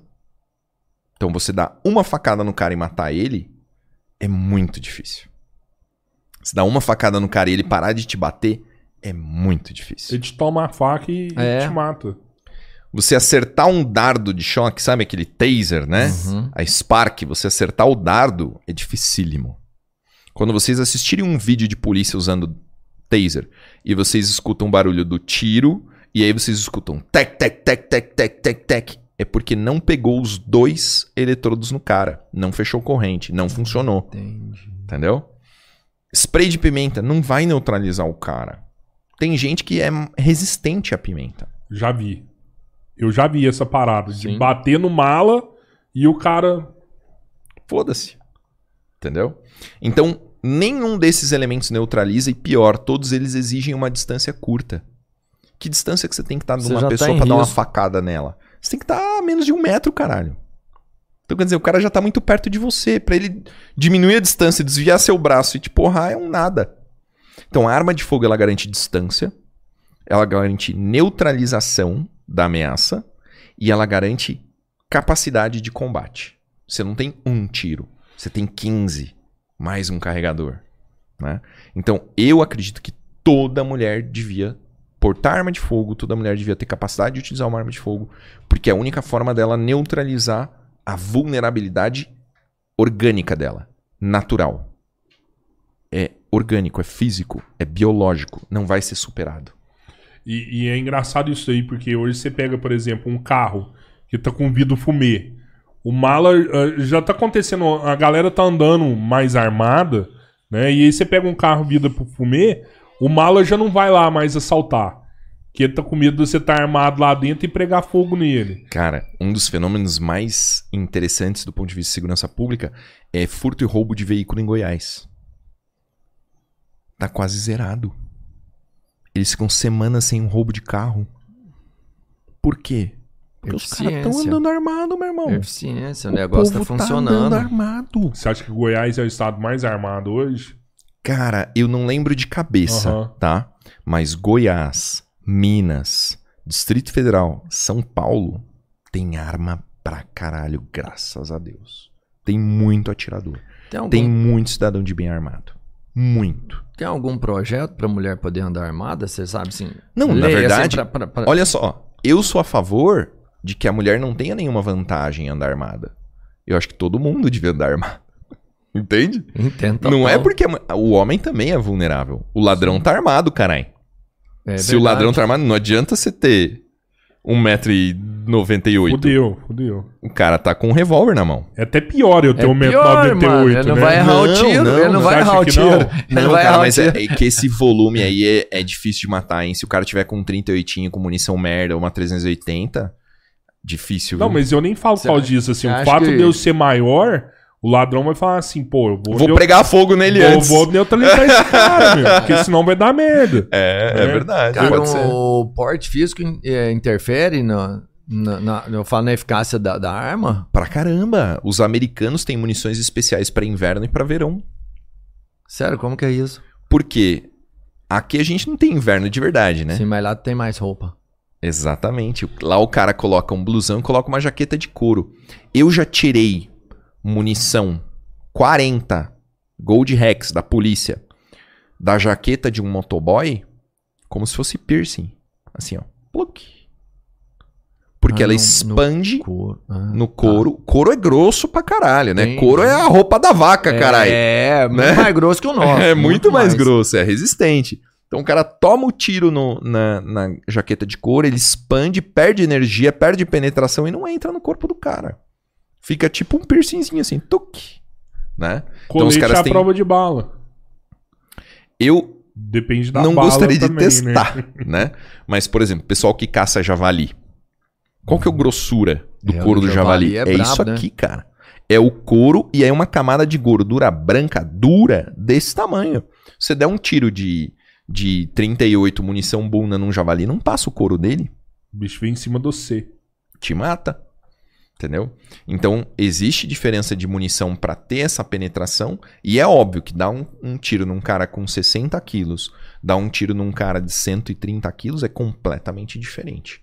O volume de massa muscular, o volume da camada de gordura, é, a densidade óssea, tudo vai mudar. Né? Para fraturar um osso dele com um disparo de arma de fogo é muito mais difícil do que fraturar um osso meu. Eu vi uma parada sua também, você falando que você só não morreu porque sua, sua munição não era boa. Com certeza. Teve isso mesmo? Eu não acho que assim, talvez eu não tivesse morrido, mas os danos seriam muito mais complexos. né? Se fosse uma munição pica. Exatamente. Na época eu usava a munição que a polícia dá pra gente usar em 9mm, que é a Gold Rex. Né? Eu usava a munição da polícia. E é uma munição com a- um peso de ponta. Então a ponta é o que voa, é o projétil em si. Né? O peso é muito leve. Então se eu jogar aqui em você uma lata de coca cheia ou jogar uma lata de coca vazia, força é massa vezes aceleração. Então, se eu acelerar da mesma força, com a mesma velocidade, a força vai ser muito mais baixa. Essa é a diferença entre um projétil pesado e um projétil leve. Projétil leve, por mais que eu acelere ele na mesma velocidade, ele vai ter menos força, vai ter menos capacidade de transferir energia, menos capacidade de penetração. Então era uma ponta muito leve, 115 grains, e ela tem uma característica de fragmentação muito negativa. Quando você dá um tiro em alguém, você, você quer que esse projétil fure a pessoa. Que ele quebre osso e que ele fure órgão. Então, se eu der um tiro no seu peito, eu quero que ele atravesse a costela, que ele quebre a costela, que ele fure o pulmão, que ele fure o coração e que ele saia do outro lado. Isso é o que eu quero. Eu quero 15 polegadas de penetração, 12 polegadas de penetração. Essa munição pegou no meu peito, fragmentou e espalhou os pedacinhos de chumbo. Dentro de você. Exatamente. Tem um pedaço que tá aqui, ó. Tá aqui. Não saiu. Quer dizer, entrou aqui e saiu- e, e parou aqui. Por quê? Porque ele expandiu, perdeu massa, né? Espalhou, pegou no meu fígado, pegou no meu diafragma, pegou no meu pulmão, mas não transferiu, não conseguiu manter a massa. O tiro do acetábulo, que foi aqui na, na cintura, se fosse uma munição mais pesada e que mantivesse o núcleo mais íntegro, provavelmente ele tinha entrado dentro da minha cavidade abdominal. Aí tinha furado o intestino, bexiga, o caralho. Chegou Mas só quebrar. bateu no osso. Bateu no osso, quebrou o osso. E não passou, Foda, velho. entendeu? Foda. Sim, já que a gente tá conversando disso também, isso foi um assunto que você já conversou várias vezes. É, mas sim, eu acho que eu quero falar disso aí pe- pelo seguinte. Você vinha aqui, um amigo meu de São Paulo virou e falou assim: Cara, esse cara Bahia, o Cabrini tá atrás desse cara. Quem é Cabrini? É um repórter. Ah, O Cabrini tá atrás desse cara. Esse cara matou a mulher dele e esse cara, esse cara tá sendo procurado, ele forjou tudo. Eu falei: "Não, mano, não Deus foi do isso. céu, cara. Não foi isso". ele Aí- tá morando numa caverna. hoje. Me dá o Não, telefone do nossa. Cabrini. E, e aí eu vou te falar outra. Ontem eu e o Robertinho trocando uma ideia. O Robertinho, a gente falando que você vinha aqui, convidado, depois no off, né? E o Robertinho virou e falou assim: Não, cara, a mulher dele deu tiro nele e depois ele pegou a arma e matou a mulher. É eu foda. falei assim: Não, cara, Mas sabe não por que isso. isso, A galera não sabe o que aconteceu. Não, não, velho. não é que a galera não sabe. É que a mídia contou a mentira. A mídia falou antes de saber. Falou, ele matou a mulher dele. Ele deu os tiros nele mesmo. Ele forjou. Entende? Por que, que a mídia fez isso? É Porque esse é o vende, né? papel da mídia. A mídia hoje, ela não consegue mais produzir conteúdo. Sabe por quê? Você liga no YouTube e você escolhe o cara da sua confiança pra ouvir ele falando a notícia. Ô, nove e meia da noite. Quem aqui tá assistindo o Jornal Nacional? Não, ninguém, não existe Ninguém. mais. Era isso que meu avô fazia. Meu avô sentava, depois da janta, assistia novela e Jornal Nacional. Ou Jornal Nacional e novela. Uhum. Porque era o que as pessoas tinham, era a televisão. Hoje, ninguém mais assiste televisão porque tem muita coisa muito melhor. Tem 236 pessoas assistindo a gente aqui.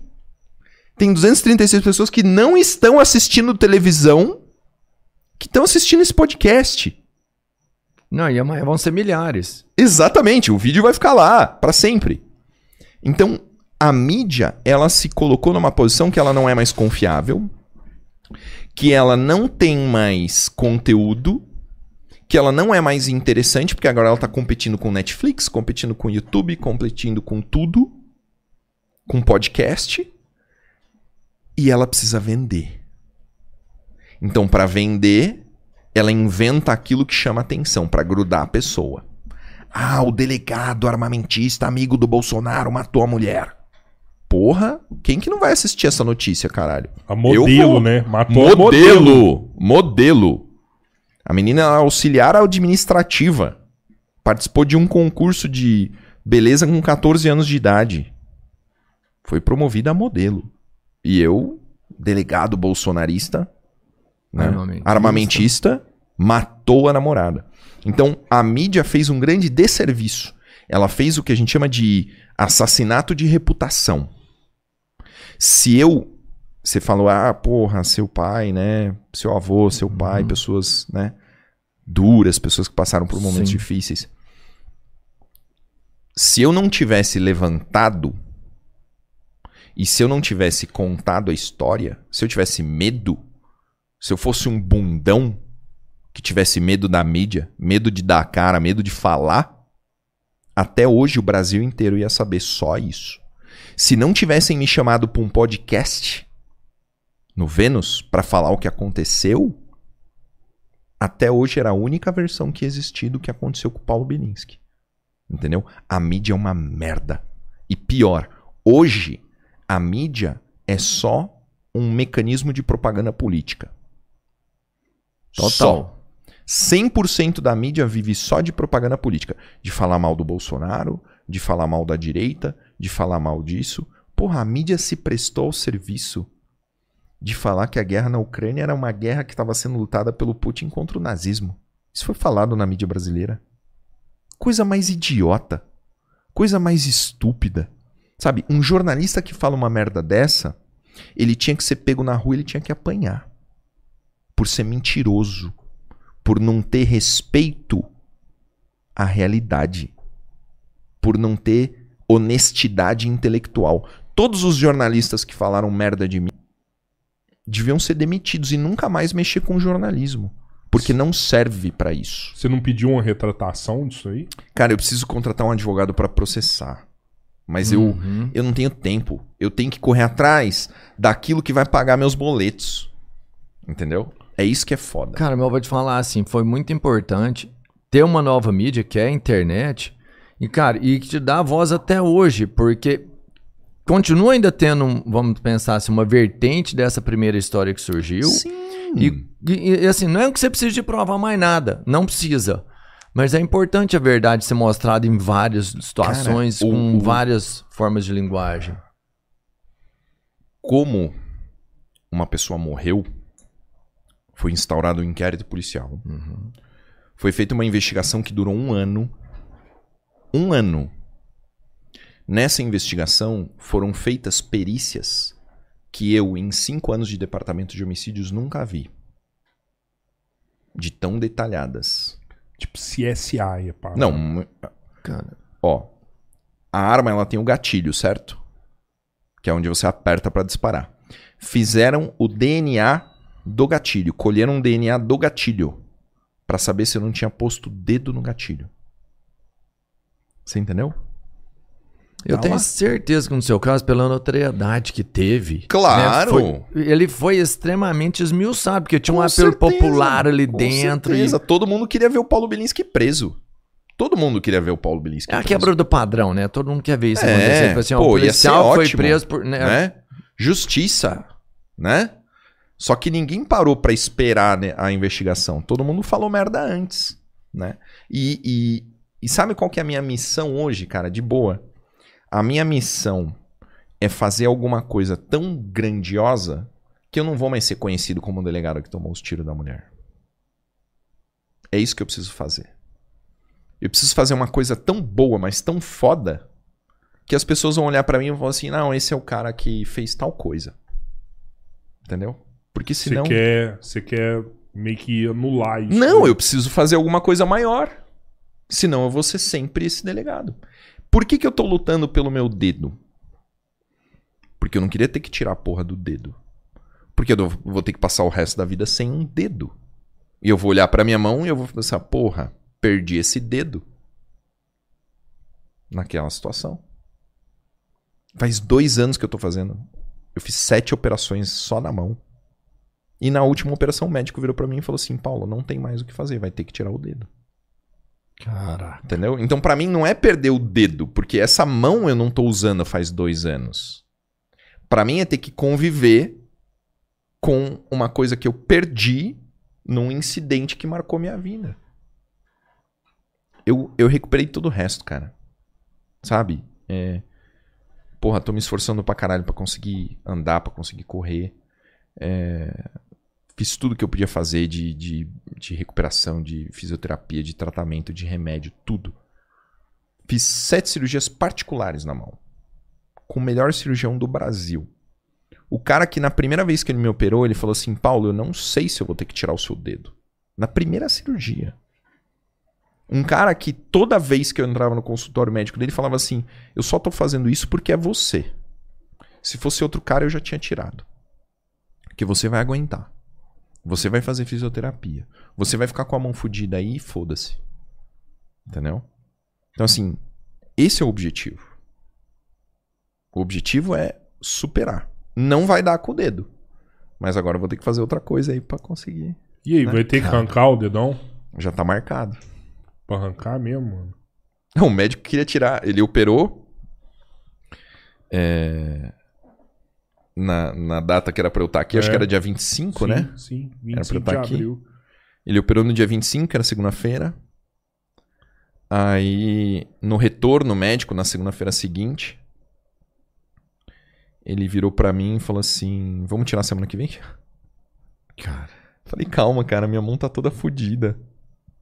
A última cirurgia, ele abriu tudo. Tô com ponto pra caralho na mão. Dor pra caralho. Nunca senti tanta dor numa cirurgia como eu senti essas duas últimas semanas. Fiquei uma- duas semanas sem dormir. Porque o- o- os remédios pra dor. Cara, remédio besta, tipo, dipirona. Sabe? Um remédio bunda. Tipo, eu tomo dipirona, me baixa a pressão, me dá sono, eu não consigo trabalhar, então não tomo dipirona. Remédio mais forte, tramal. Não posso tomar tramal porque também me. Né? Zica. Me capota. Então, porra, duas semanas sem tomar remédio, Você senti fica dor pra caralho, dor na mesmo. merda, sabe? Agora eu vou esperar melhorar a mão pra poder tirar o dedo. Mano, e como é que você se prepara pra isso? Não tem jeito. né? Estoicismo. É a única saída. É assim.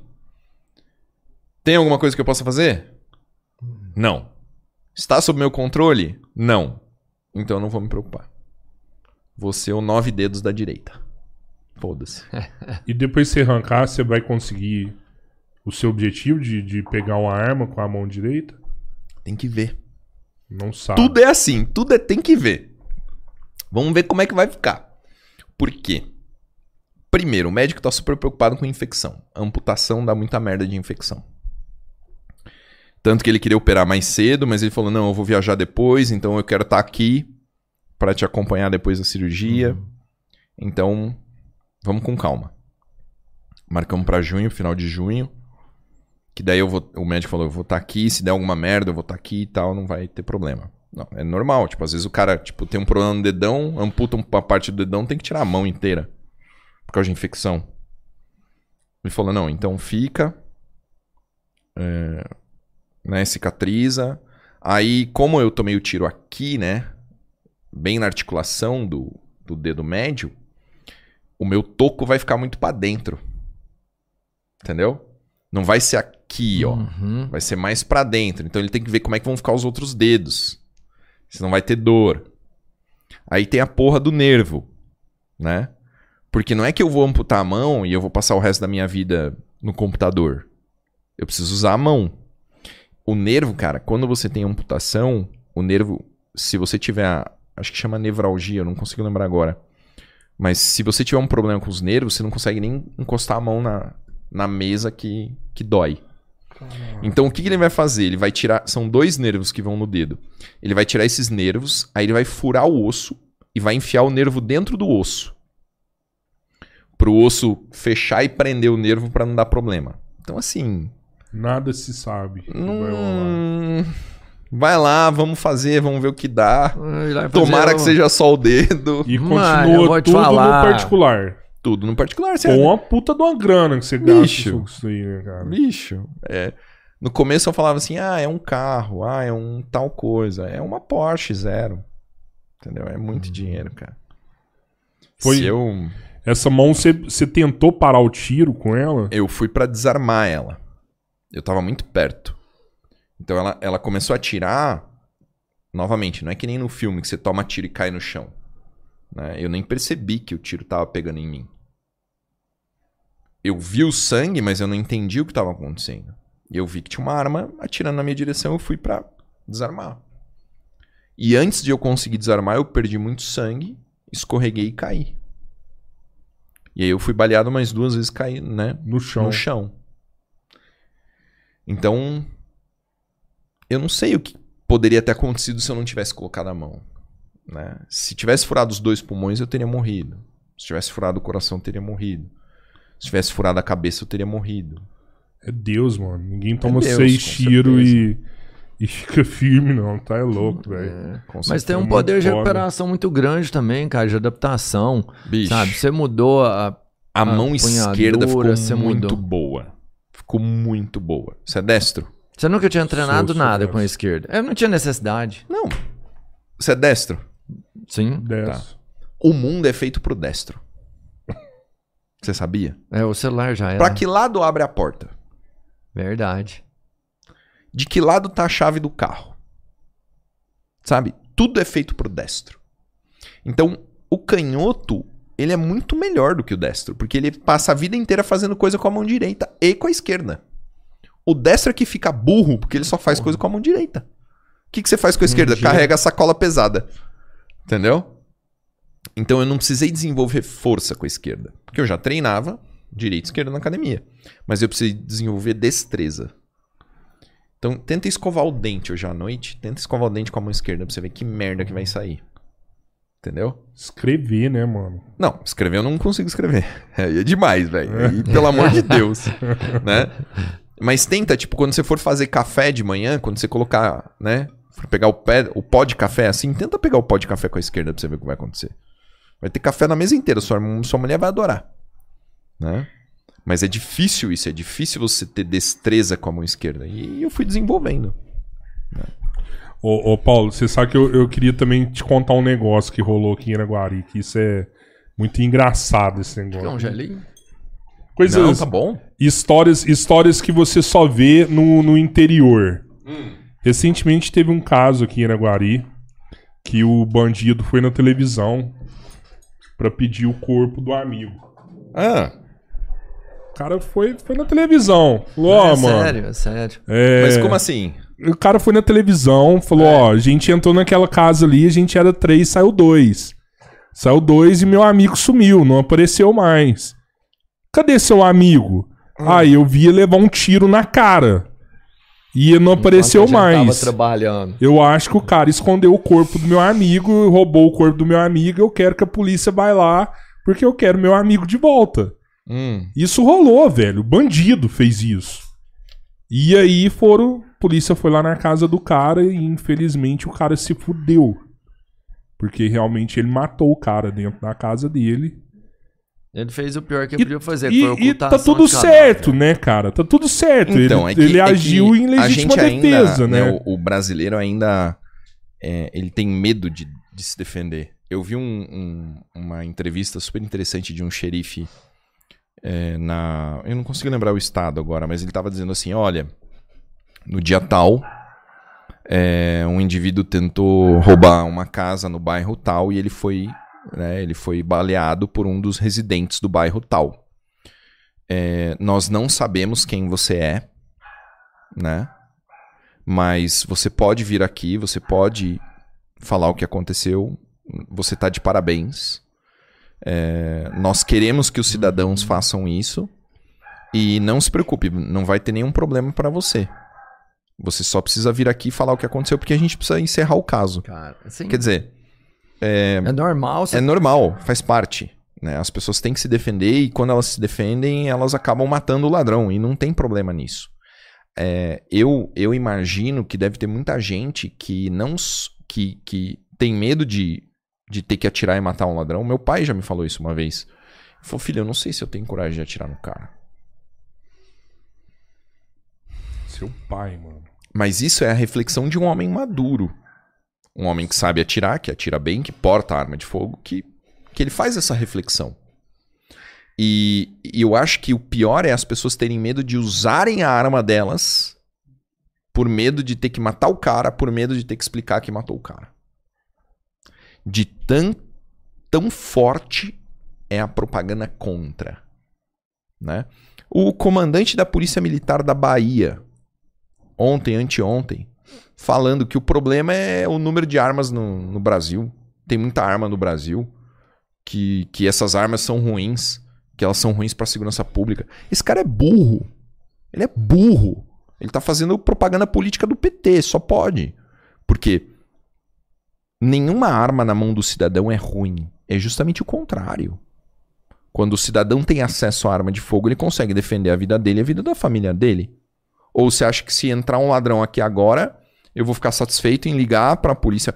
Ah, ó, eu adoro a Polícia Militar de Minas Gerais, sou super fã, mas eu não vou ligar para a PM. Não vou ligar para a PM, porque por mais que o cara esteja na esquina, são minutos até ele chegar aqui. E o problema tá aqui na minha porta. Né? Então, é, é, eu entendo a posição desse cidadão que provavelmente ele ficou com medo de assumir que ele defendeu a família dele e teve que matar um cara. Porque Eu é entendo. isso, real, foi isso. Esse cara tinha que ser perdoado. Tem que ligar pro Bolsonaro e falar assim, ó, né? Perdoa esse cara. Foi preso o cara, tá dando mó merda pro cara. Eu Acho que ele tá Não. solto por conta dos. Não. Não, hoje eu conversei com um policial É, daqui. saiu? é, ele saiu é, por conta de, né, não tinha ficha e tal. Aham. Mas ele vai se lascar agora. Não, com, porque ele tá-. É que ele vai ele responder tava- ocultação de cadáver. É, Realmente, existe é. um crime específico que é ocultação de cadáver. Não, e ele tava, ele tava, tipo assim, não sei nem como é que é o termo lá, mas é tipo num reservado, que é onde fica, por exemplo, o X9 lá, os caras que não podem sair nem pro sol. Porque Tava no ele é seguro. tipo- seguro. Ele tava no seguro. Ele tava no E se seguro. ele saísse, a galera ia. Ainda ia fuder É ele. claro, porra, matou ladrão. Matou bandido. Tá lá em- no meio de um monte de ladrão, porra. Matou bandido. Eu não podia sair porque não é bandido, ele ia sair no meio de bandido, não pode sair, tava no seguro. E o, Absurdo. oh, e o cara é corajoso, velho. Imagina enterrar um negro no quintal de sua Oh, casa. Eu Vocês vão trazer eu ia aqui cagar de medo. eu o tenente assim, coronel que... Ah, não foi no Sim. quintal da casa dele? Ele Ele enterrou em outro lugar. é, ah, tá. represa. Na pra outro ponto. Ah, nossa. Eu falei, caralho. Vocês vão é trazer aqui o coronel. tenente coronel que, que participou da Uhum. operação que matou o Lázaro. Lázaro. É. O irmão do Lázaro também era, era ladrão, né? E foi morto por um cidadão de bem. Ele entrou na casa de um sitiante, o sitiante deu um tiro nele e matou ele. Irmão do Lázaro. O Lázaro poderia ter tido o mesmo destino. Ele poderia ter entrado na casa de alguém que tinha uma arma de fogo e tinha matado ele. Pronto. E eu, assim, né, eu entendo essa situação que é, é complexa porque não dá pra você entender total. Mas o cara entra dentro da sua casa. Porra, eu vou te falar. Como é que você vai perguntar pra ele, "E aí, irmãozinho, o que, que você precisa? Não, a gente já falou sobre isso, Não mano. dá. Entrou dentro de casa, você não pergunta não nada. dá, não dá. E olha que vocês são mineiros, hein? Nada. É. É, Olha que vocês são mineiros. Porra, mano. Vocês são tranquilos. Você tá lá com Né? sua mulher, tá lá com Imagina o cara filhos. entrar na. Ou. Eu descobri por qual que é o negócio do, do, do nordestino com a peixeira. No ali usa, hein? Você sabe por que, que ele é bom de peixeira? Porque os caras estão muito acostumados a matar bode. A carnear o bode. Então eles são bons com faca. Eles não são só. Não é só que o cara anda com uma peixeira, ele é bom com a peixeira. Cara, se você entrar na casa do nordestino, você vai morrer, bicho. E eles andam E com a é peixeira, peixeira. mesmo? Os caras são bons, andam com a peixeira. os Isso caras são- rola E mesmo, eles são tá? bons. E Não é eles que não têm são dó de enfiar a peixeira. Não, tipo assim, eles ele- vão. pra ele é normal. É, o cara enfiar é a peixeira, mais- enfio, sim. Aqui, bem quer mais esquentado que o mineiro. Peixeira com eles é tipo a arma do Robocop. Tá na. Tá na Sai da tá perna, na- né? Sai da Sai perna. da perna mesmo, parada É. assim e fura toda. E, e- mas é, é, acontece casos assim também. Eu tenho que falar isso também, que isso me impactou um pouco. É, eu vi um, um caso de um carro de uma menina influencer que ela tava indo embora de uma festa. E na avenida um carro foi e cortou ela por aqui, pela frente, pra virar.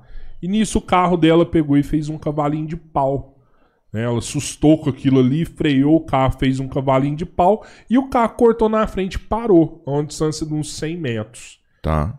Eles pegaram, viram que o carro parou e assustou com, aquela, com aquele acontecimento, né? Falaram, cara, vamos, vamos olhar se tá tudo bem com o carro. Era um, um C4 Palas.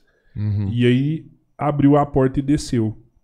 No que desceu dois, a galera do Palace, do C4, achou que eles iam Que era roubar, roubo. Que era roubo.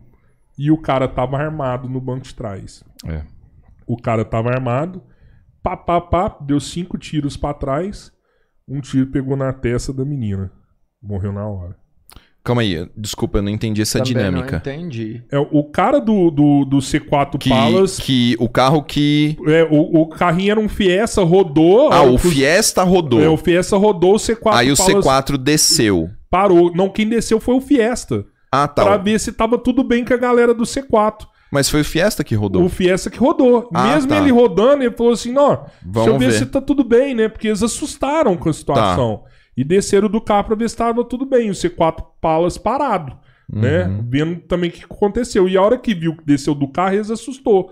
Falou: não, vai assaltar a gente. E aí Uhum. o cara tava no banco de trás com a arma, tirou a arma de baixo, virou pra trás e pá, pá, pá, tacou cinco Nossa, tiros. que bizarro. Sacou cinco tiros e um tiro pegou na testa da menina. E ela pegou e morreu na hora. Então, olha só.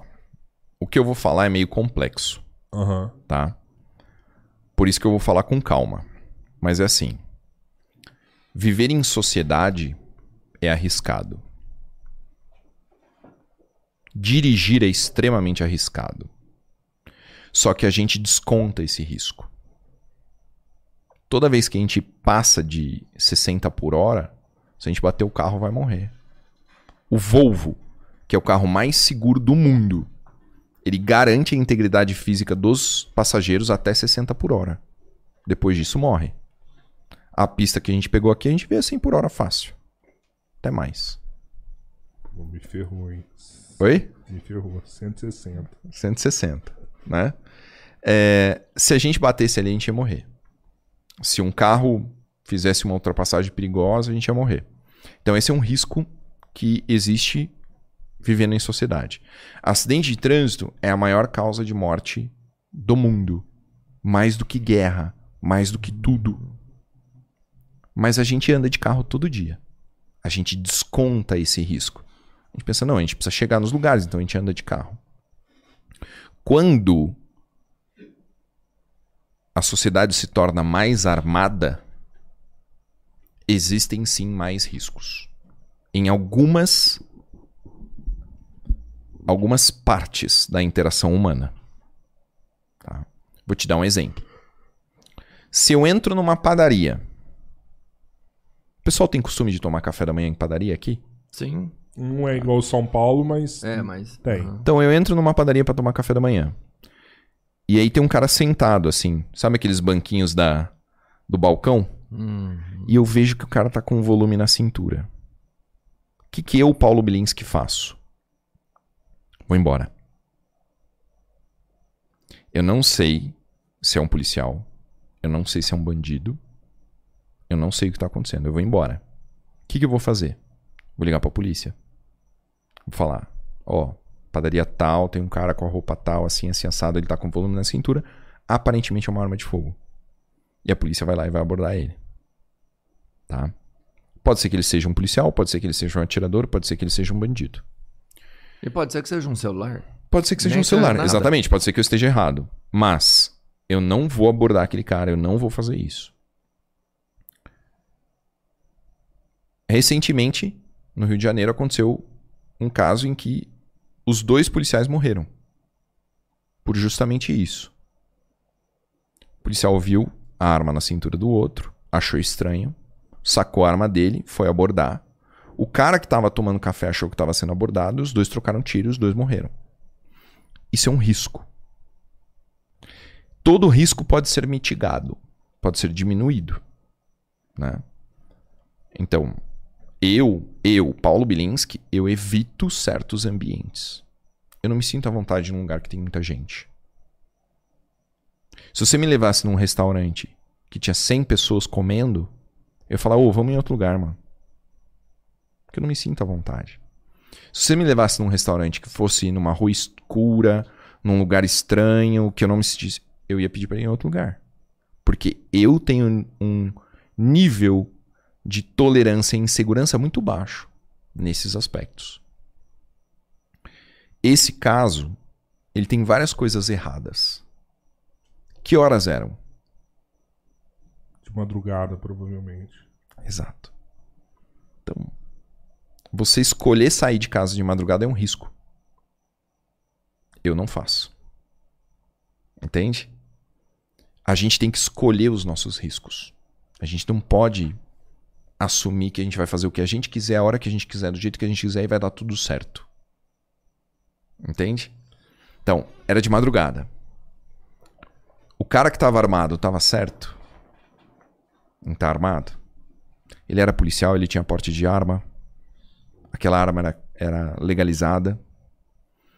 Os disparos que ele fez sem olhar não é não é o certo.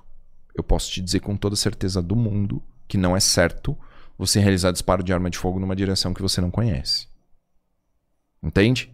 Então não é que essa menina morreu porque o cara estava armado. Ela morreu por uma sequência de coisas erradas. Algumas poderiam ter sido evitadas, outras não. Eu não poderia ter evitado o que aconteceu comigo. Eu poderia ter morrido. E aí um monte de gente ia dizer, ah, ele morreu porque ele tinha arma em casa. Mas a Priscila já tinha escolhido uma faca para me matar.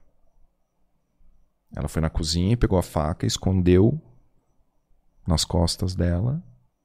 E aí depois ela encontrou a arma de fogo. Municiou a arma de fogo e usou a arma de fogo. Então, tem riscos que podem ser mitigados, tem riscos que não podem ser mitigados. Mas essa situação eu posso dizer com certeza absoluta que estava errado.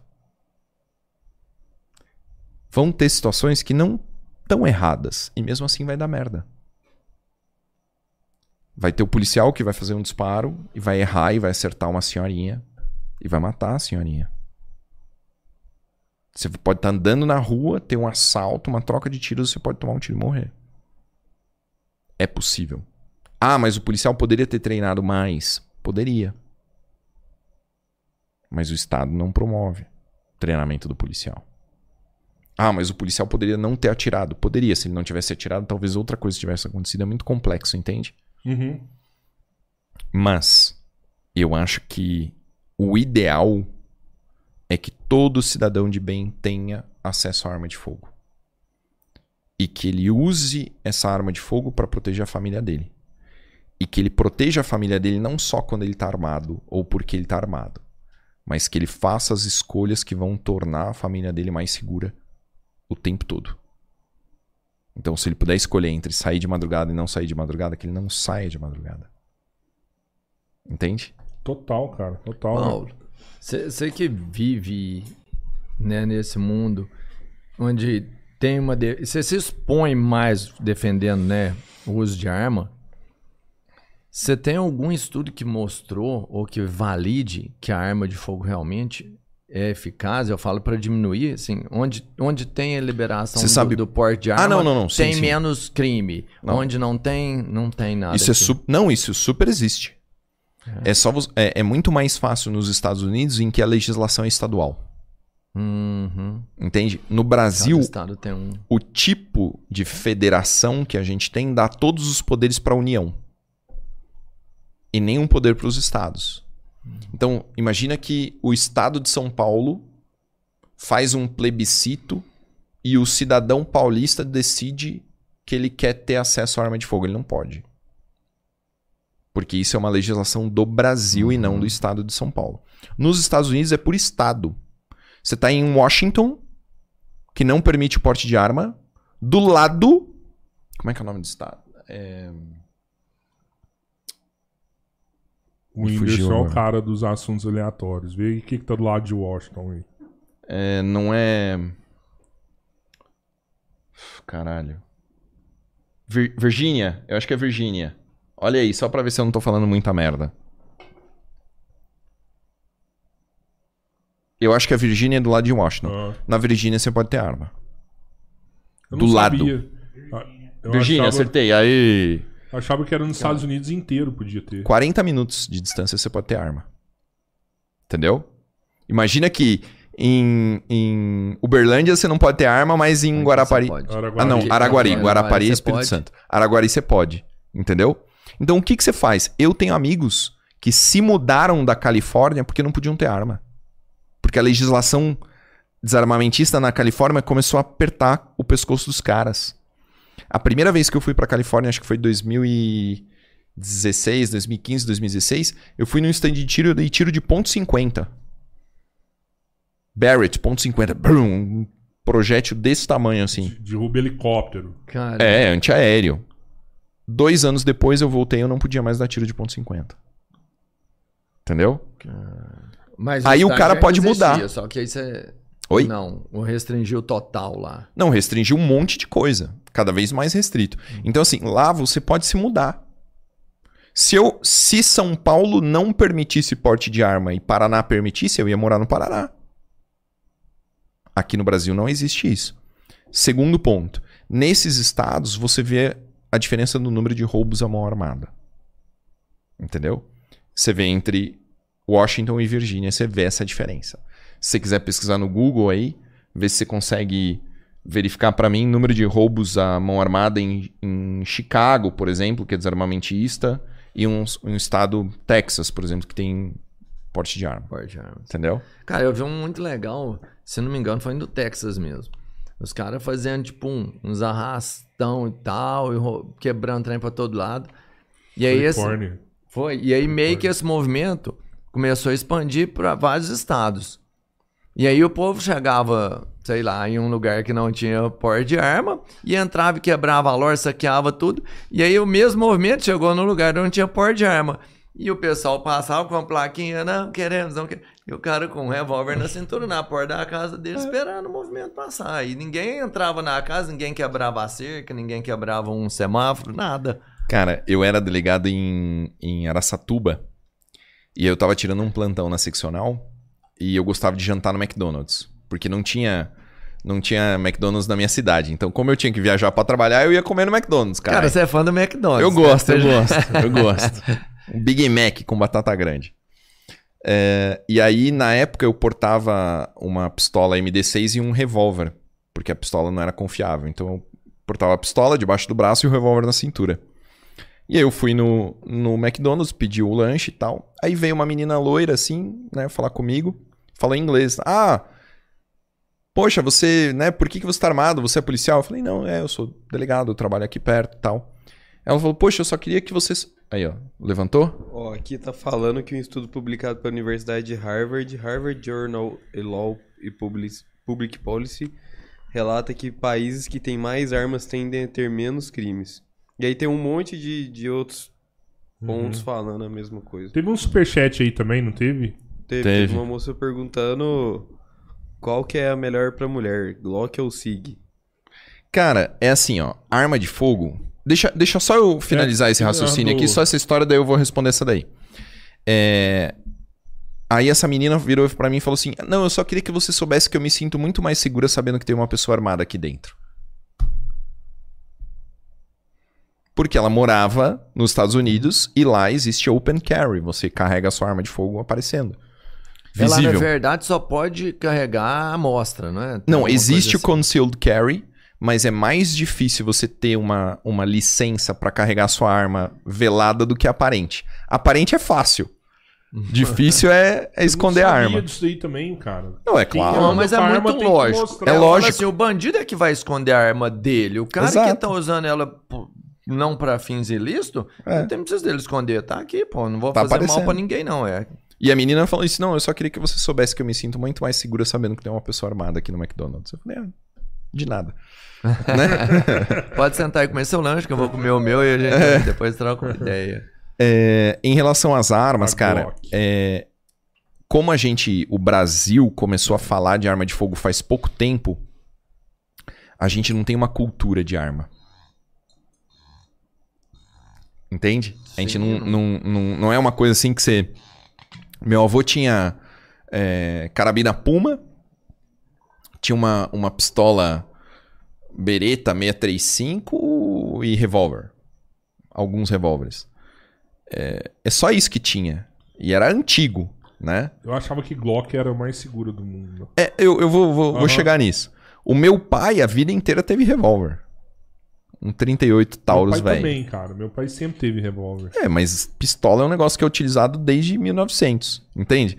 Mas o Brasil é muito antigo na cultura de arma, porque quem tem cultura de arma é quem nasceu é, na década de 30, 40, entende? Que ainda tinha É. historicamente dentro da família. A gente não teve cultura de arma. Então hoje as pessoas elas estão sedentas pelo conhecimento. E aí, o que, que a gente precisa falar? Arma de fogo é que nem carro. É um aparato mecânico. E como carro, você tem qualidade, tecnologia, qualidade do material, qualidade do design. Né? O que que o. Como é que é o nome do rapaz que estava com a gente no, no carro hoje? O Gustavo. Gustavo. O Gustavo perguntou o ano do carro e falou assim: Nossa, mas ele tem tanta coisa, né? Tanta tecnologia. E aí você até fez uma observação: É, você falou que o. Que no Brasil não estava vindo com a mesma Aham, tecnologia é, e tal. é. Então é isso. O brasileiro tem conhecimento de carro. O brasileiro sempre gostou de carro. Né? A gente sentou aqui e já falou do Opala, falou do não sei o quê Verdade. né? Falou aqui do Monza.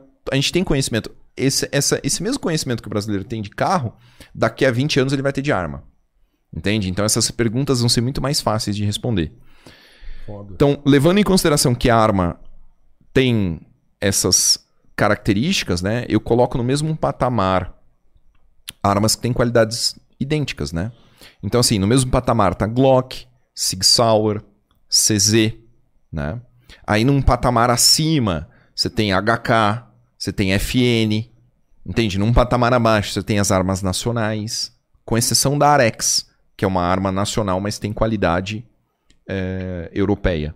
Então, com o passar do tempo, as pessoas já vão ter mais essa, né, esse traquejo de identificar. Mas olha, pode ficar tranquilo, se você comprar uma Sig Sauer ou uma Glock, você está igualmente servido em termos de qualidade e confiabilidade. Glock é foda. O problema da Glock é que parece que ela não tem trava, né? Agora tá falando um, um burro aqui que Vou te perguntar uma coisa. nada de arma, tá? Revólver tem trava? Não. Não. Qual que é o problema de não ter trava? É, e- não, e eu ainda acho que ela é super segura, porque. É só Você você, tem não que pôr apertar- o dedo do gatilho, Não, que e- ela não e- vai disparar. E você tem que pegar no, no, no ponto certinho do gatilho, Isso, né? Se você exatamente. brincar ali no gatilho onde não tá o negócio, ela não. Quais são as dispara. regras de segurança com arma de fogo? Não São sei. três. Nunca poder no gatilho. Dedo fora do gatilho, controle de cano e tratar a arma como se ela estivesse sempre pronta para disparar.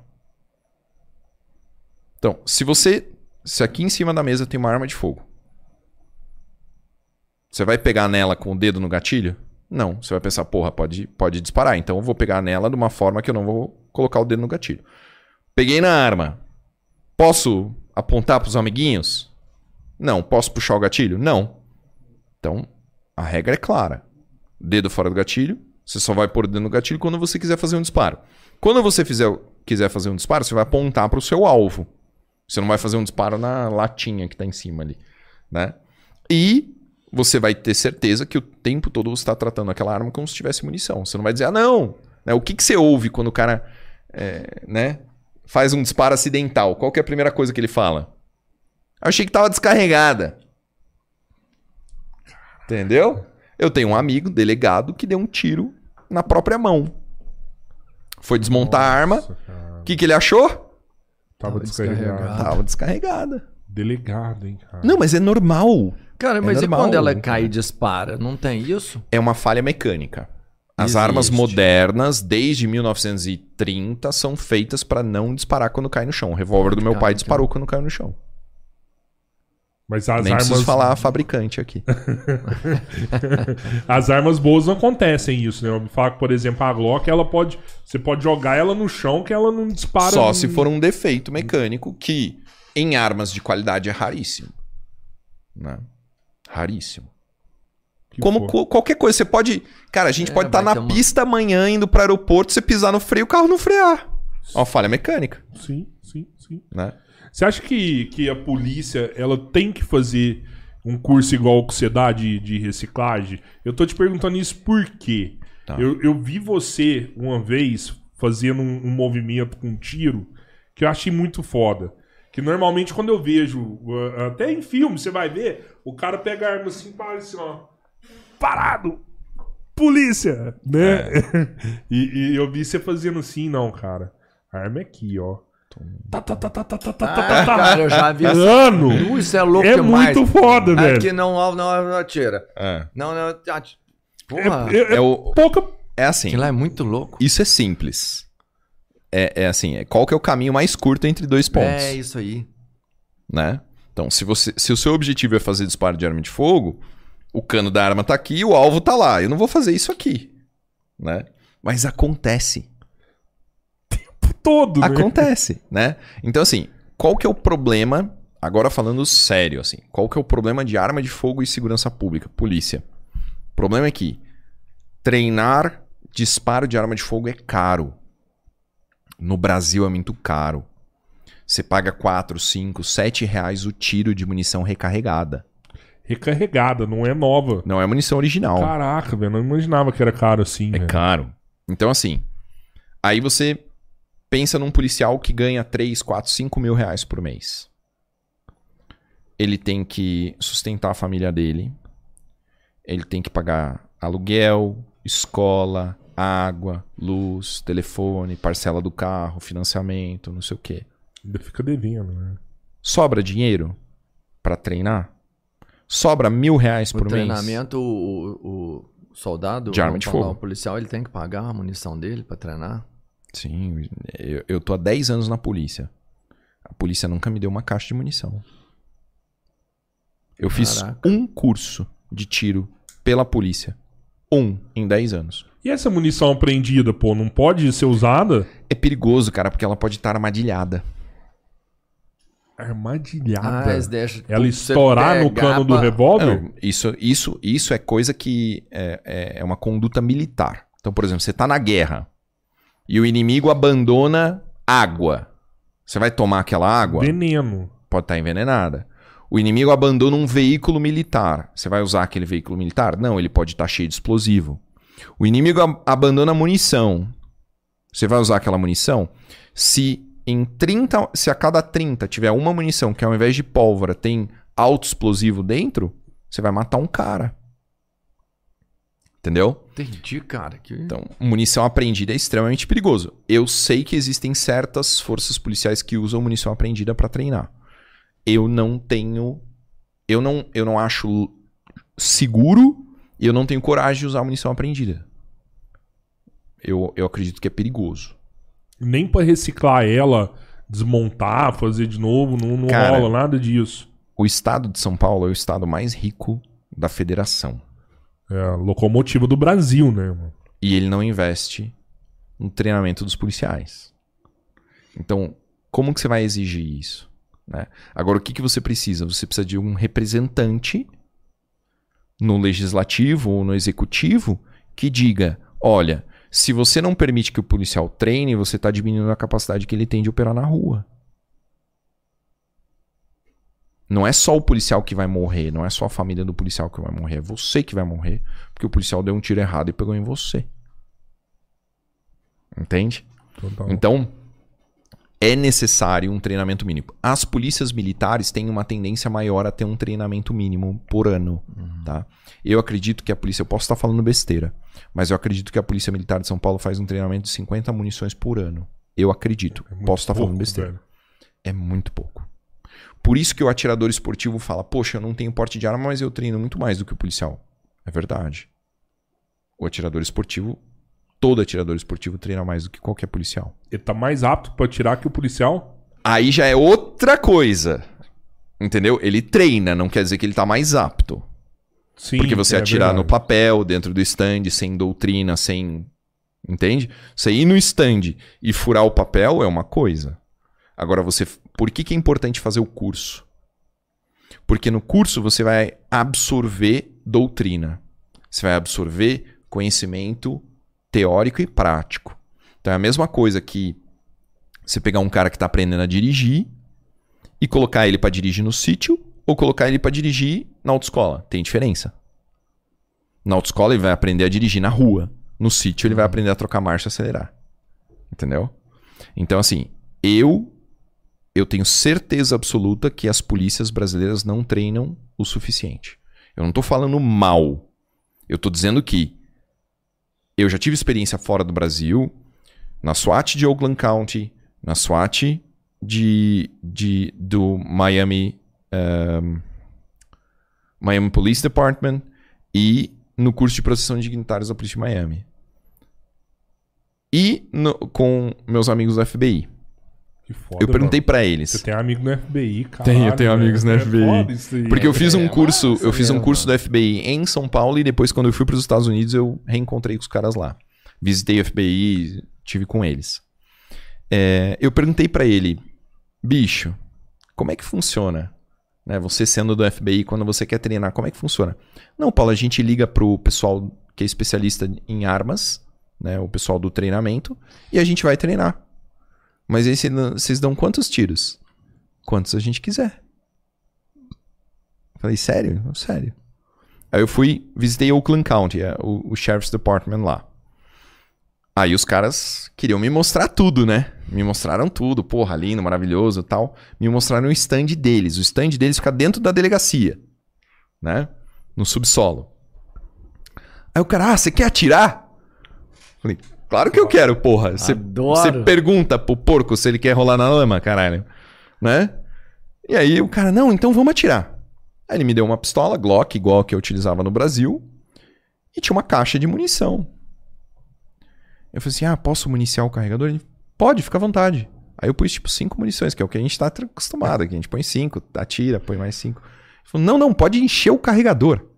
Falei, caralho, enchi o carregador, né? Fiz os disparos, elogiei a munição deles, era munição de treino, mas era mais quente que a munição que eu tinha aqui.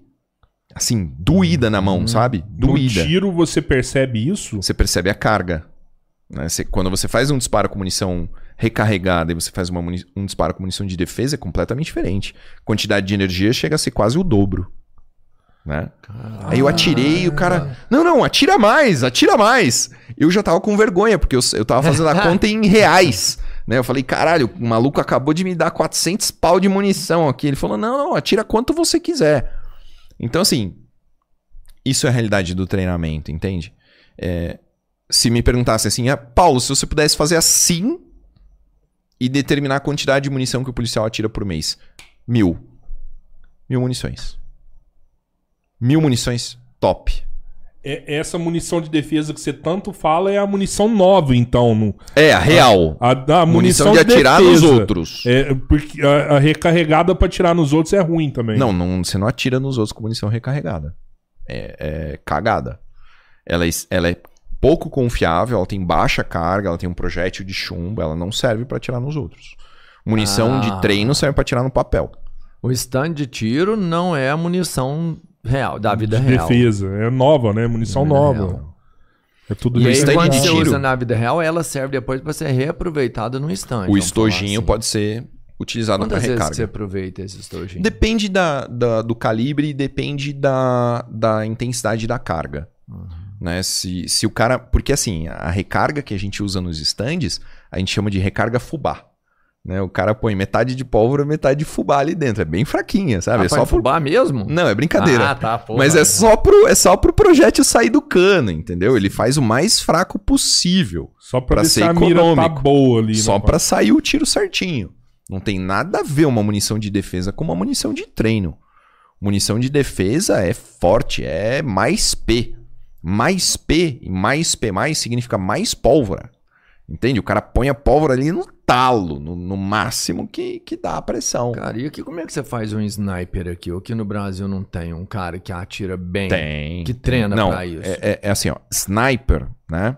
Atirador de precisão Uhum. é uma profissão específica, um treinamento específico, e existem diversos locais em que o cara pode aprender isso, tá?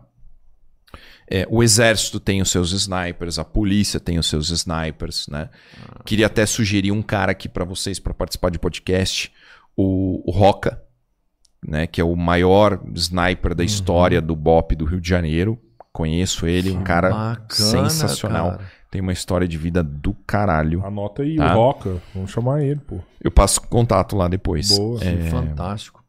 ele pode explicar melhor, né? Uhum. O tiro de precisão é assim, é outra brincadeira. né? É um negócio totalmente diferente. É o cara que vai fazer disparo a, a 20, 30, 50, 70, 100, 200, 700 metros de distância. né? Com fuzil de Esse precisão. cara ninguém nem vê, esse cara, na verdade, né? Ele não tá na ação. É, ele né? não tá nem perto, Ele não tá né? visível da Não ação. tá ele tá perto. na ação, mas ninguém. É, não, ele não tá perto. Você sabe que às vezes eu penso que a polícia podia rentabilizar fazendo um intercâmbio, sabe? Com essa galera do, do FBI, por exemplo. Porque Cara. os caras têm tem recursos, tem todos os recursos do mundo. Mas eu vou te falar, Aqui, ó. mano, a polícia brasileira é foda pra caralho. Os caras entrar nessas favelas aí, mano. Eu fiz curso na polícia de Miami. Ah, Os caras chegaram pra mim e falaram assim: ó, tem uma vaga lá, hein? Quer ir? Quero. Quem que pagou a passagem? você. Você. Eu. Quem que pagou a alimentação? Eu. Hospa- hospedagem? Eu.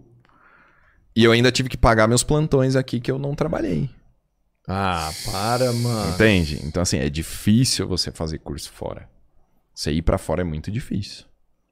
Muito Cara, não difícil. tem mesmo. nenhuma lei Rouanet pra isso? Ó, oh, Lei Rouanet, Ai. gostei. Gostei. Não, cara, não, mas você entende? Eu Nossa falo isso porque senhora, tem umas fudeu, leis que cada um fudeu. vai usar de um jeito, pô. E tem que ter um incentivo pro cara que, pô, que tá trabalhando também. Eu falo porque o Rouanet é um incentivo pra quem tá trabalhando. É. E você tá trabalhando também, pô. Tem que ter um incentivo. Não, mas eles me né, deram cara? um boi lá na polícia de Miami, eles deixaram eu ficar na, na academia de polícia, eu dormi de graça lá no. Não, imaginei Academia. isso, mas aí já é um mérito que você também conseguiu. E os caras me não não pra almoçar. intervenção aqui pra falar, Aí- faz pra ele. Mas lá, lá não tem situações que eles trabalham igual a polícia daqui, né, mano? Como? Lá não tem situações que eles trabalham igual a polícia daqui. Do Ah, cara, são coisas diferentes. Por exemplo, eu, eu visitei a, a unidade de operações especiais da polícia eslovena. Tipo, o maior problema que eles têm lá são acampamentos de. Invasão de, de não, de hum, ciganos. Ciganos que fazem tráfico de entorpecente. Ah, Os caras estão lá num monte de barraca cheio de AK-47, sabe? Tipo, é bizarro. Mas é, cara, é, mano. que é a realidade isso. deles, É, sim. entendeu? Aí você vê como é que os caras fazem esse trampo. De madrugada, os caras descem de helicóptero, fast rope, direto no acampamento dos Caraca. caras e pá, sabe? É, entende? Não dá pra dizer assim, nossa, a gente é muito foda. Uhum. Tipo, cada A um tem os seus é problemas. outra. Uhum. Né? Cada um é ema, ema, ema, sabe? Cada um no seu É. rolê. Ô, ô Whindersson, como é que tá aí, mano? Manda umas mensagens aí FBI depois lá também. é tipo uma, uma polícia civil aqui? Não. O FBI é, é o equivalente à Polícia Federal. Ah, tá. Entendi. O FBI, na verdade, o FBI ele trata dos crimes federais, Hum. que seria o equivalente à Polícia Federal. Mas lá, crime federal são os crimes de, de atribuição federal. Mas lá você é, é, é um pouco diferente, assim, é como se fosse um crime. Não é um crime mais grave, mas é um crime que ele é. Ele precisa ser especialmente reprimido, sabe? É como se, por exemplo, todo o tráfico de entorpecentes fosse responsabilidade da Polícia Federal.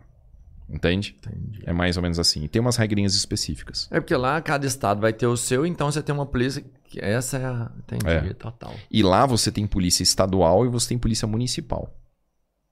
A gente tem guarda civil metropolitana, a gente não tem polícia Uhum, municipal. uhum. Então tem vários órgãos responsáveis pela segurança pública. Não são poucos como são aqui no Brasil. E lá tem uma inteligência policial mesmo? Elas trabalham todas em conjuntos? Porque aqui tem uma Mais ou menos. não tem? Mais ou menos. Na verdade, existe disputa de atribuição. Ah, esse, isso daqui é atribuição de quem? Tô ligado. É meio complicado, não é fácil. Não. Né, o meu amigo trabalha no FBI, ele fala, às vezes é complicado. Você chega lá pro cara e fala assim, pô, esse crime aqui é meu, cara. Ah, pô, já vi isso no filme. É, no Tem filme um policial lá, o outro chega e fala assim, ó, dá licença que isso aqui é meu. Aí o policial fala, pô, mas eu já tava quase resolvendo. Falo assim, não, não, não, não é sua atribuição, esse aqui é meu. É verdade, já vi isso E aí o cara tem que É. vazar fora, né, mano? É, tem mesmo, cada Ô, um na... Ô, Paulo, você que vai em vários podcasts aí, é, em São Paulo, você deve topar com a galera dos podcasts lá direto. Você já chegou a topar com o Mamãe Falei lá? Cara, eu almocei com ele quando ele foi candidato a prefeito. É mesmo? Você chegou a apoiar a candidatura dele? Não. Na verdade, ele falou uma merda muito grande sobre a Polícia Civil. E aí eu, eu conversei com uma amiga minha que conhecia ele e falei assim, porra, me apresenta esse cara que eu vou falar umas coisas pra ele ouvir, né? E quando o cara é- é- ele, ele percebe que ele falou merda, porque ele tomou uma pancada muito forte, eu não lembro exatamente o que ele falou, ele falou alguma bosta. E aí ele, a gente almoçou juntos e eu falei algumas coisas sobre segurança pública pra ele e tal. Ele agradeceu, ele foi simpático comigo. Mas se eu encontrasse ele hoje, eu acho que eu ia falar umas merda pra ele também. Por conta do último rolê que, que Ele se revelou, né? você acha que foi, foi uma. É, o- é o que ele Cara, é mesmo ali, né? Imediatamente depois que ele falou aquela bosta da Ucrânia, eu tava com um casal de amigos meus, então o- o- um homem e uma mulher. E ela falou assim: ai, Paula, vocês falam dele como se vocês não falassem essas coisas. Cara, a gente fala muito. A gente fala de mulher, assim, de uma forma até negativa, assim, objetivista, né? Ah, fulana é gostosa, né? Manda lá foto de mulher pelada no grupo. É normal. Mas eu nunca falei uma merda daquele tamanho, sabe? Tipo, ah, não, elas são fáceis porque elas são pobres. Essa frase nunca vai sair da minha cabeça porque é muito lixo, sabe? Eu acho que é por isso que vazaram o áudio dele. Porque alguém ouviu e falou assim: Meu, isso, isso daí é, é, é o churume da humanidade. Esse cara não pode ficar livre, sabe? É, é, é muita merda. É mais do que a gente consegue suportar. Você acha que ter afastado ele foi. O mínimo. O mínimo. Ele devia ter pedido. Ele devia ter imediatamente. A, a única coisa que ele podia ter feito era ter sumido da rede social e ter pedido é, é, a, a exoneração do cargo. Era o mínimo que ele podia ter feito. É, seria o mínimo de hombridade. Sabe? Porque ali ele, ele se revelou, ele mostrou que ele é um ser humano merda. E aí, Winders, como é que tá aí? Cara, aqui, ó, eu, eu queria saber o que, que você acha do, do caso do, do bombeiro lá que deu um tiro no, no atendente do McDonald's, cara. Cara, eu não sei qual que é o tamanho dessa treta. Eu, eu hein? li por cima Pô, né, só, também eu fiquei tô sabendo sabendo. Eu fiquei sabendo o que aconteceu, mas eu não tenho detalhes. Tem algum detalhe pra me dar? Eu não tenho, eu só. Eu, eu tipo, eu vi igual você, tá ligado? Então. É, então eu vi uma manchete, aí é foda de opinar. Porque é assim: o polícia. Aí vai saber se é manchete da, da, da televisão lá que quer fazer sensacionalismo da, da merda. Exatamente. Né, mano? o polícia vai, aí.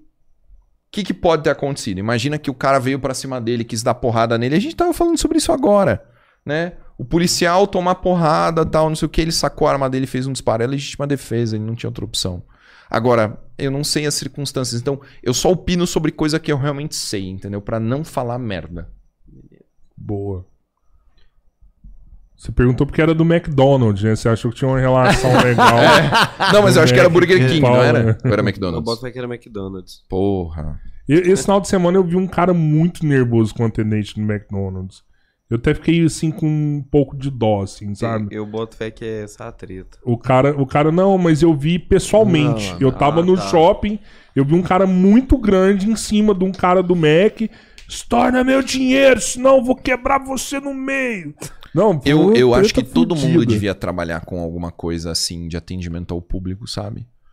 Pra sentir o que é ser humilhado, ser, sabe? Eu acho que a pessoa que faz isso, o meu pai, meu pai tem uma história muito interessante. Ele, ele, ele nunca gostou muito de vendedor, sabe? Porque às vezes o vendedor é muito insistente. E ele falou que ele começou a tratar melhor os vendedores quando o irmão dele virou vendedor. Ele viu o Então, assim, ele lado. viu, não, pô, o cara tá ali batalhando, sabe? É o sustento da família dele e tal. Tô querendo dizer assim, a coisa da insistência, sabe? Uhum. É, às vezes a gente se enche o saco. Mas, cara, se tem uma coisa que eu faço, tipo, atendente de telemarketing, cara, eu sempre trato bem, eu sempre, poxa, obrigado, agradeço, tal, não sei o que, não tem interesse e tal. Todas as 976 vezes que eles fazem isso, mano. Que é- Eu faço, sabe por quê? É, são muitas, Porque eu né, fico no imaginando caso. Quantas vezes esse cara não ouve um xingão no, no- no ouvido, sabe? Várias. E o ser humano É ele não é feito pra isso, cara. Imagina se ele faz, cara, se ele faz 100 ligações por dia. Quantas pessoas não, ah, vai tomar no seu cu, vai se fuder, não me liga mais. Aí esse cara chega em casa, meu, imagina como é que ele chega em casa, que cabeça que ele tem, né? Eu, eu tento ser, ser educado com esse, assim, ó. Eu acho que quanto mais sofrida a profissão, mais educado você tem que ser, cara. Sabe? Porque aquela pessoa ela precisa, sabe, de, de alguém que leva ela em consideração, trata ela bem. Quando a gente morava em casa, a gente morava em Curitiba, eu morava em casa. É, sempre que vinha o pessoal pegar lixo tal, ou fazer alguma coisa, meu pai sempre oferecia água pra eles, ou quer uma água gelada, sabe? E você vê que o cara, porra, ele tá naquele caminhão, sol do caralho, o dia inteiro recolhendo lixo, mano. Aí você vai lá dar um copo de água gelada pro cara, você fez a vida dele um pouco menos ruim, sabe? Eu lembro que eu, quando eu era moleque, assim, você pegava essa galera, tipo, cara que varria a rua. No final do ano, eles sempre ganhavam uma garrafa de vinho, uma- É. alguma coisa dos moradores da rua, Isso. né? O, o lixeiro sempre tinha uma casa que ele ia lá e tomava um café, eh, tinha um biscoito no final do dia. Ah, vou lá na tia Maria, que ela sempre faz uma. garrafa de café pra gente. Isso foi acabando por conta do medo, né, cara? Hoje as pessoas têm É, muito e também medo. muita gente mora em prédio, você você nem tem contato, mas assim. Mas eu acho que é uma boa regra, sabe? Quanto mais sofrida a profissão, melhor você trata a pessoa, cara. Cara, você me falou um trem muito legal. A vovó Ah. Rosa dava café pros caras da. É, não, Ela tinha uma esperando galera. que- passar, sempre ela faz fazia o isso. café, que ela sabia o dia que o caminhão passava. Lá em Goiânia, e ela ficava na grade. Tipo assim, ó, que eles passavam, ela tava com uma canequinha e punha café pra eles, achavam mais bom. É, a- aqui no interior tem bem menos prédio do que na capital, né? É, muita gente mora em casa, mas eu ainda acho que ainda reina aquele medo que a televisão coloca no cidadão de não abrir a porta de casa. Às vezes toca. Ah, quem é? O cara pedindo alguma coisa. Não, não tem nada aqui agora, não. Não, passa depois. É justamente por medo Ó, de estar. A Dênia falou ali no chat, aqui a gente ainda dá presente pro lixeiro, né? É, é. É aqui, aí. aqui rola demais isso aí. É importante, cara. Manda aí, Windows. Mano, mais cedo teve um maluco aqui meio ensandecido, ele mandou dois superchats. Ah, Você não parou se- pra fazer os Era hater? duas Era vezes. hater? Não, tava Falei num duas papo vezes. massa. Fez bem, fez bem. Aí, aí ele tá perguntando se o Dr. Paulo tá namorando. O que, que um homem tá preocupado se eu tô namorando ou não? Eu acho que ele tá muito preocupado, né? Olha só, eu vou deixar bem claro. Caraca, eu vou falar, esses barbudão tem É. feito sucesso aqui. O cabeleiro também tá arrebentando. Você gosta? Não, tá fazendo sucesso os barbudos, o povo tudo quer saber. Se Não, tá mas ele namorando. gosta de homem? Não, não, é Ah, barbudo. tá, Tem então uma tá bom. esposa linda, maravilhosa. barbudo. Então, é. Beijo pra você, patroa. É, então, assim, o que, que eu vou deixar claro, tá? Assim, homens, por favor, cara, se vocês se interessam por outros homens, não se interessem pela minha vida.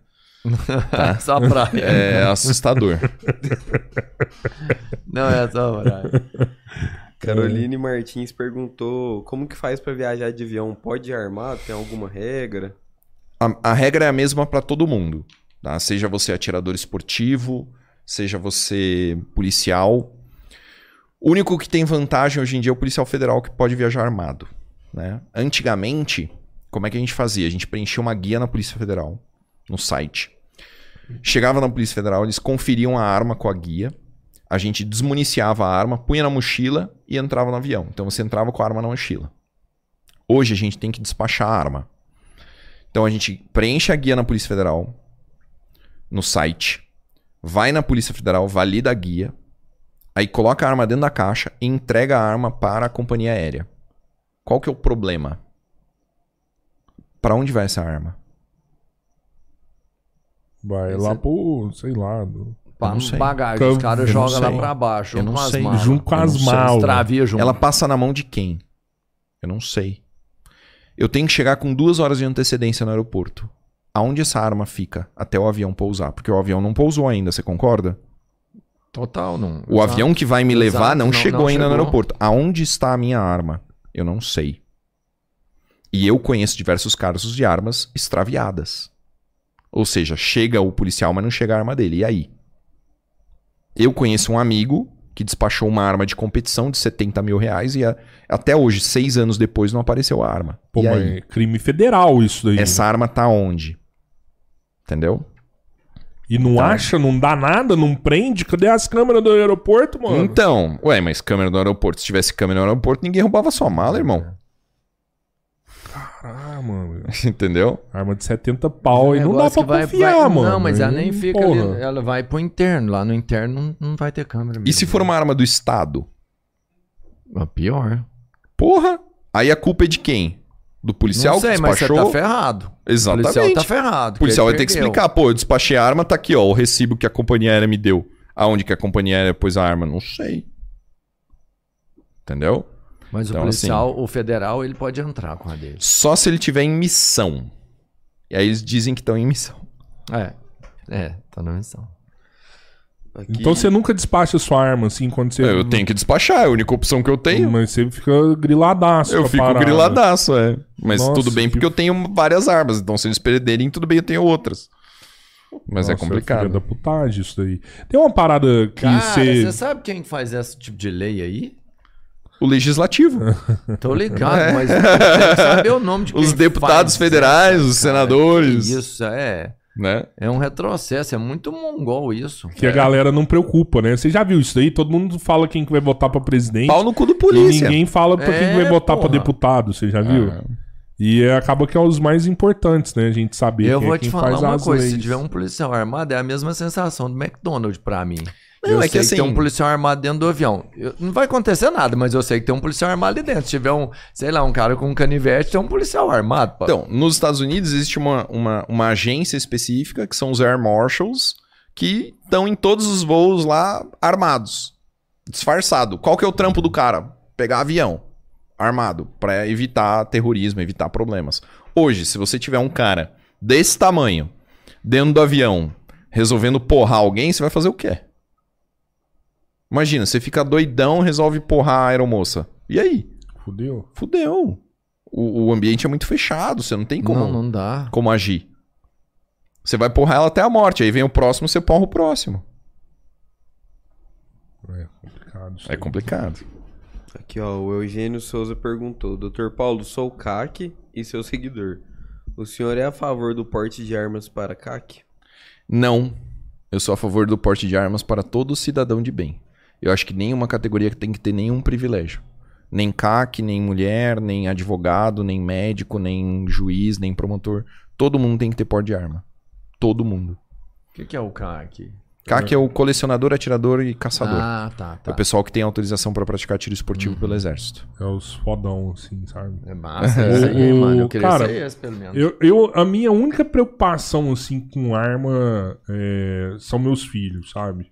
Sim. Eu penso nisso muito, assim, sabe? Eu, eu acho que eu Mas sou se diz respeito tranquilaço. a ter a arma em casa, Eu, eu, quando eu era criança, eu vi dois moleques pegando uma arma que tava em casa e brincando, e um deixando o outro paraplégico. né? você viu isso? Não, eu não vi. Eram Ah, os você moleques da minha escola. É. Era da minha escola. Eu era tipo da segunda série eles eram da quarta série. Então, cara, mas esse é o problema de você não falar sobre as coisas, de você não explicar as coisas. Entendeu? É, você me perguntou, né, sobre casos tal. Um dos casos mais tristes que eu já atendi foi uma criança que se enforcou num varal. Ela tava brincando no varal, né, varal baixo.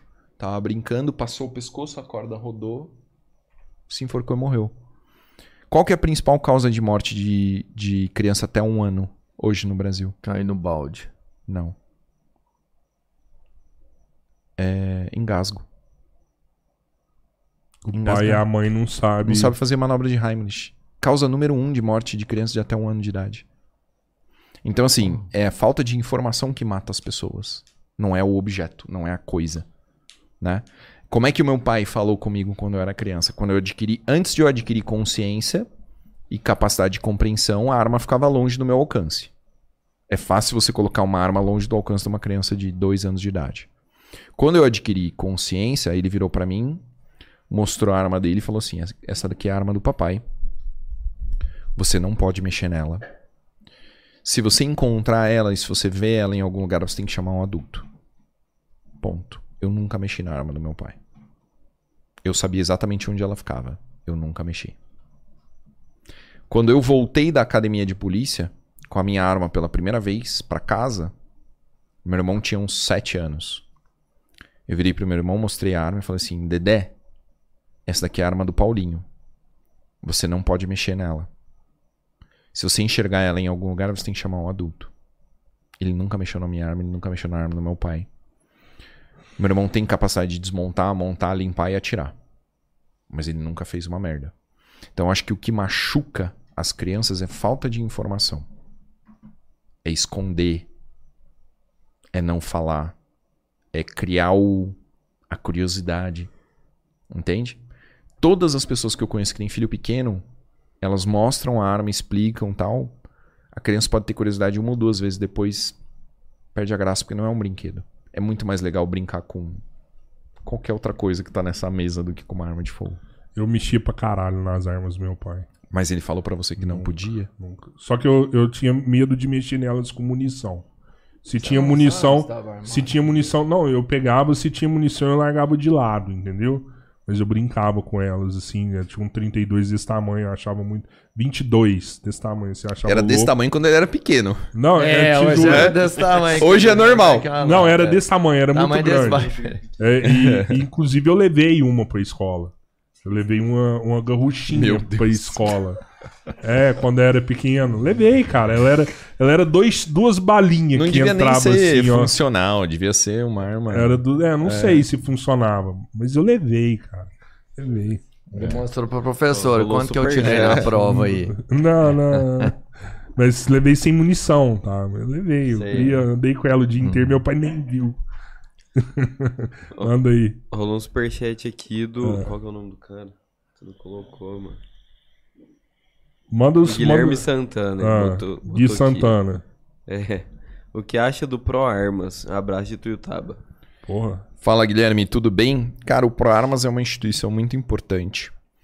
É, esse ano o ProArmas está, inclusive, ele está indicando candidatos né, a- ao governo e, e ao legislativo, é, deputados estaduais, deputados federais. Eu acho muito importante o trabalho do Marcos Polon à frente do ProArmas. E eu espero estar com ele aí em breve para poder contribuir um pouquinho pro, pro movimento. Eu acho muito importante. Eu acho que é algo que realmente une os atiradores. Você sabe que o, a gente tava falando aqui de- dessa parada de criança com arma. O, tem um cara que eu sou fã, que é o Royce Grace, do Jiu-Jitsu, né? E eu vi uma matéria dele que eu Qual achei o Grace muito foda. que teve que usar uma arma de fogo? Que entraram na casa dele? Ah, acho que nenhum, velho. Não Teve? precisa. Não, teve. teve um, um- Entraram na casa de um Grace, eu não vou lembrar agora de cabeça. Sério? Mora nos Estados Unidos. E ele usou uma arma. Ah, será que foi o Royce? Olha aí depois, Rickson. Pedro. O Rickson? Rickson Gray. Pô, pra que Rickson. Pra que? Não, Mas é isso, cara. Se o 500 cara tem. o cara Você pode ser, você pode ser um grande lutador. É. Se o cara tá armado, você não é nada. Tá certo, tá certo. E é, é evitar Mas- o risco também. Não, Pô, você não sabe. Essa parada do Royce foi legal, que ele tava falando que ele, depois que mudou pros Estados Unidos, ele virou um caçador, né? O, ele tem armas em casa, e todos os filhos dele têm armas em casa, cara. Inclusive a filha, tipo assim, de... Na época tinha 13 anos, o filho de 15, tudo... Todos tinham, né, cara? Foi uma A filha parada... desse meu amigo, que é agente do FBI, ela devia ter uns 12 anos, atirava de AK-47 melhor que eu. Caralho. Mas lá as crianças são treinadas, né? Eles treinam pra usar arma e conhecem, sabe municiar, sabe a forma de carregar e conhece. É, um, é, um, é só uma ferramenta. Eu, eu fico com medo, às vezes, tipo, de dar merda. É igual você falou, tem, pode dar merda com várias coisas, tá? Mas você imagina uma boate, a galera toda bêbada e larga quatro nega armado lá dentro. Isso Primeiro. Eu não vou em boate. É, é, você falou. Segundo, né? Por que, que o cara tá bebendo armado? Ele é burro. Esse cara perde o porte. Ah, tem essa parada. Sim. O cara não pode Pô, não consumir uma sabia gota de disso. álcool. Ele não pode nem frequentar lugar com aglomeração. Ele não pode ir num show. Ele não pode ir num estádio armado. Se o cara tiver com, usando álcool e armado, pode Perde, chamar na hora. perde o porte de arma. Perde. Boa. Eu não sabia disso aí. E aí nunca mais recupera. Perdeu Já era. pro resto da vida. E aí, Whindersson, manda aí. Aqui, ó. O Renzo Rafael de Oliveira Barbosa, ele perguntou assim: Paulo, você viu o caso da delegada, da delegada Adriana Belém? O que, que que rolou? Essa mulher, ela, ela foi pega, né? Com, com- é, a delegada. Ela foi pega com, tipo assim, um milhão e meio, dois milhão em, em um monte de bolsa de grife, assim, lá dentro da casa dela. Tá ligado? A matéria Rio de é Janeiro, essa. não foi? É, eu acho que foi, né? Alguma coisa do jogo do bicho. Eu não, Foi, foi eu não de sei, cara. E, aí- e aí pegaram esse trem e, e, tipo, a notícia é essa, né? Eu, eu, eu não vou falar justamente porque eu, eu realmente não sei. Se eu soubesse, eu falaria. Cara, isso aí, se for o jogo do bicho, deve ser a bolsa do jogo, não, né? Isso aí. Manda aí, tem mais alguma coisa aí? Tem. A Patrícia Carvalho, que é daqui de Araguari, pediu um oi pros atiradores de Araguari do clube CCTT e falou que tá todo mundo te assistindo. Pessoal, muito obrigado. Um super abraço aí pro Clube de Tiro de Araguari. Inclusive, já temos uma missão, né? A missão é organizar um curso de tiro em Araguari. Que vai rolar. Vai rolar Cara, legal. em breve. O Rodrigão falei, o Rodrigão falou com você? Vamos, vamos. Não, eu tava trocando ideia com o Paulo. E assim, o Paulo tem um trabalho incrível. Eu tava contando que, tipo, 15 mil alunos e nunca aconteceu nenhum acidente, Nenhum né, acidente. cara? Nenhum acidente. Isso é surreal, assim, sabe? Vários, Vários clubes de tiro, às vezes o cara dá um tiro na bunda, dá um tiro no, na- no Aham. pé, na, né? Com ele não, cara. Então, assim, é muito. É muito legal isso e, e Monte Carmelo vai receber ele no final do mês, né? Final do mês agora, dia 28 e 29. E Araguari merece ter ele aqui mais Eu vezes. concordo. Do caramba. assim, Vamos eu- marcar eu- pro eu segundo não semestre? sabia desse curso, mas eu falei com o Rodrigão hoje, ele até falou que ia mandar pro grupo de. São 1.500 atiradores inscritos nesse Então, clube aqui. vamos fazer, vamos fazer segundo semestre, curso de tiro, já fazemos um repique aqui no podcast. Fazer duas aulas, Massa, tipo, hein? uma pra, pro- pra galera que Pra tem a manha, né? E outra É, uma pra iniciante e um pra avançado. A gente faz um faz um básico, faz um combate veicular. Eu acho que vai ser legal. E pra polícia, rola fazer um? Se Cara. a gente der de presente o seu não, curso... eu não cobro. eu não cobro. E, e se, eu pagar pra se- você não, dar você o não curso pagar. polícia? Você não precisa pagar. Ah. A gente vem, a gente faz o seguinte: sexta-feira a gente faz um curso pra polícia, Pode ser? tá? Fechou. Sábado a gente faz o básico, domingo a gente faz o veicular. Boa. No Boa. final de beleza? semana. Vai acontecer. Vai acontecer. Tá bom? Fechou. Vamos marcar a data. Bom e aí, demais. Whindersson? Aqui, ó, o Renato Mendes, ele escreveu assim, ó, Paulo, eu sou muito seu fã. Qual que é a treta com o Evandro e por que que ele tá te processando? Então, eu não posso falar sobre isso em virtude de uma decisão judicial que me proíbe. Já era. Segredo de justiça. Beleza. Não, não é nem segredo, é tipo, decisão. Sim, O juiz falou, aham. você não pode falar, então tá bom. Cara, que pai. Eu nem sei quem que é esse Evandro, cara. Depois Ó, deixa eu mandar um abraço aqui pro Diogo Fernandes, ele é policial em Araguari e falou que acompanha aqui o podcast Três Irmãos. Um Pô, abração, meu irmão. Diogão, e esse Costa é polícia Larga. 24 horas. Diogo Esse cara é Fernandes. polícia responsa mesmo. Orgulhoso. Assim, esse. Pensa num policial foda, mano. É esse cara aí, viu? Fudido. Depois eu vou te apresentar aí no curso que vai ter pra polícia na sexta-feira. Que eu faço questão, Diogão, Tá de você, fechado. de você Nossa, aparecer Diogão lá. é massa, mano. O MTI Cartuchos perguntou assim, por que que é tão difícil conseguir autorização pela Polícia Federal da posse ou porte de arma? Quem que é o chefe da Polícia Federal? Não imagino. Ministro da Justiça. Quem que escolhe o ministro da Justiça? Galera. Ah, o presidente? Presidente. Bolsonaro é o primeiro presidente de direita que a gente teve, né? Antes do Bolsonaro era quem? Dilma, Dilma, Tamar... Lula. Lula. Não, Lula. Lula, o, o Temer, Todos de né? esquerda. Todos de esquerda. Então, assim, a gente nunca teve um presidente de direita. É a primeira vez em 30 anos. Tá? Como é a primeira vez em 30 anos, é a primeira vez que a gente tem um presidente que pode falar para a Polícia Federal: olha, o cidadão tem que ter arma. Né? Só que ali, quem que tá ali? Quem que são os delegados de Polícia Federal? Que estão hoje no comando do Sinarme? Galera que tava desde antes. Exatamente, galera que entrou no governo de esquerda. Foi criado um processo para que não aconteça isso? Eu falo que para Então- que não, a arma não chegue a essa liberação. Sim, é dentro do Estatuto do Desarmamento, ele diz o seguinte: para você ter porte de arma, você tem que ter mais de 25 anos de idade, você tem que ter, não pode ter antecedentes criminais, você tem que ter residência fixa, você tem que ter trabalho, você tem que fazer um psicotécnico, tem que fazer um teste teórico, tem que fazer um teste prático. Coisa pra caralho, certo? Sim. Só que além disso tudo, você tem que comprovar a efetiva necessidade. Ah, como que você faz isso? É aí que ele, é aí que o Estatuto do Desarmamento criou criou a oportunidade para a Polícia Federal, apesar de você cumprir todos os requisitos, não te dar Negar. o porte de arma. Que é uma questão política, não é uma questão objetiva. Arma tinha que ser que nem CNH. Eu falei isso e eu falo de novo. A arma tinha que ser que nem CNH. Cumpriu os requisitos, tá aqui, ó. É seu. É, porque a gente já viu falar isso. Siga as regras. vezes. O veículo é uma arma. Quebrou a regra, perdeu o porte. Pronto, acabou. Entende? Sim, Então, assim, total. esse é o problema que existe hoje em relação à arma de fogo e porte de arma no Brasil. Ninguém consegue porte de arma porque não consegue demonstrar efetiva necessidade. Sabe o que, que eu faria se eu tivesse que pedir porte? Eu escrever assim, ó, no papel. Eu moro no Brasil. Ponto. se eu morasse na Suécia, eu não ia pedir porte de arma, mas eu moro no, No Brasil Japão, né? né? Se eu fosse mulher, eu nasci mulher. Ponto. Nasci mulher, eu preciso de uma arma. Pô, e é real, as duas, as duas são bem justificáveis. né? É, eu concordo. E aí, Whindersson? Isso aí? Encerramos?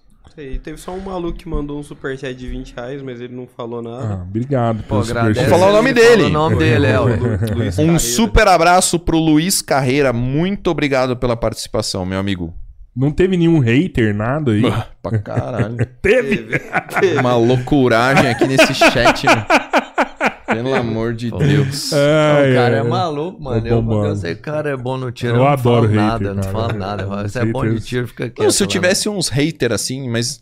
O hater é isso, é, o, é um macho lá que quer saber se eu tô um- namorando, caralho. Sério? Porra! Ah, isso Ah, aí. e alguém já te confundiu com o Dumbbells Ariano? Cara, sabe o que, que é o engraçado? Ah, É que, assim, só pra, pra encerrar, assim, eu acho que o Dan Bilzerian, ele representa a decadência do Ocidente, cara. como assim? Porque ele é um cara muito bem sucedido, cheio de dinheiro. Sim, E ao invés dele ter uma família bonita, sabe? Dele ter um monte de filho, tô ligado. dele ter uma esposa legal, ele tá lá, tipo, torrando dinheiro com um monte de mulher. Então, Bem assim, vazio mesmo isso aí dele. é triste, cara. Eu acho que um homem que não, não tem uma mulher pra amar, não tem uma família pra criar. Né? Eu vejo vocês dois são casados, né? Tem filho, tudo. Pô, feliz É isso que ainda. importa na vida, O né, maior cara? presente que eu tenho. É. É isso que importa. O, o meu pai, é, para mim é um pouco triste, assim, porque eu vejo né, as fotos de quando eu era pequeno, meu pai tinha a minha idade. Né? E eu não tenho filho, eu não tenho família. Então eu vejo assim, poxa, né? Mas, Mas você não- pretende é, desenrolar essa Com parada? certeza Não absoluta. sofre não, É, na sua idade bom, eu não tinha bom. nem filho É. nem família e veio tudo na hora certa pra mim. É Na hora de verdade, né, Deus, né, cara? Não tinha e Na eu sou muito de feliz. Deus. Eu até aproveitei bem porque cada etapa da minha vida eu fiz o que eu achei que eu tinha que fazer, sabe? Tipo assim, É. me empenhei em ser feliz em cada etapa e hoje eu sou muito feliz. E talvez se eu tivesse tido uma família antes, eu não ia estar pronto, mano. Entendeu? Eu acho que foi, foi tudo muito bem pra mim, sou muito feliz. Obrigado, Sou seu obrigado. fã, viu, cara? Sou seu fã também, mano. Obrigado, viu? Imagina, Valeu cara, demais. Valeu do caramba, Foi mano. muito Cara, foda. valeu, muito foda. Galera, muito obrigado por vocês terem acompanhado Tem aí. jeito, cara foda. cara. Se inscrevam no nosso canal. Se vocês curtirem, virem membros do nosso canal também. Compartilhem esses vídeos aí para chegar no máximo de pessoas possíveis. Sigam o canal de cortes também. Nós temos o Cortes do podcast Três Irmãos. E eu quero agradecer também a alguns parceiros.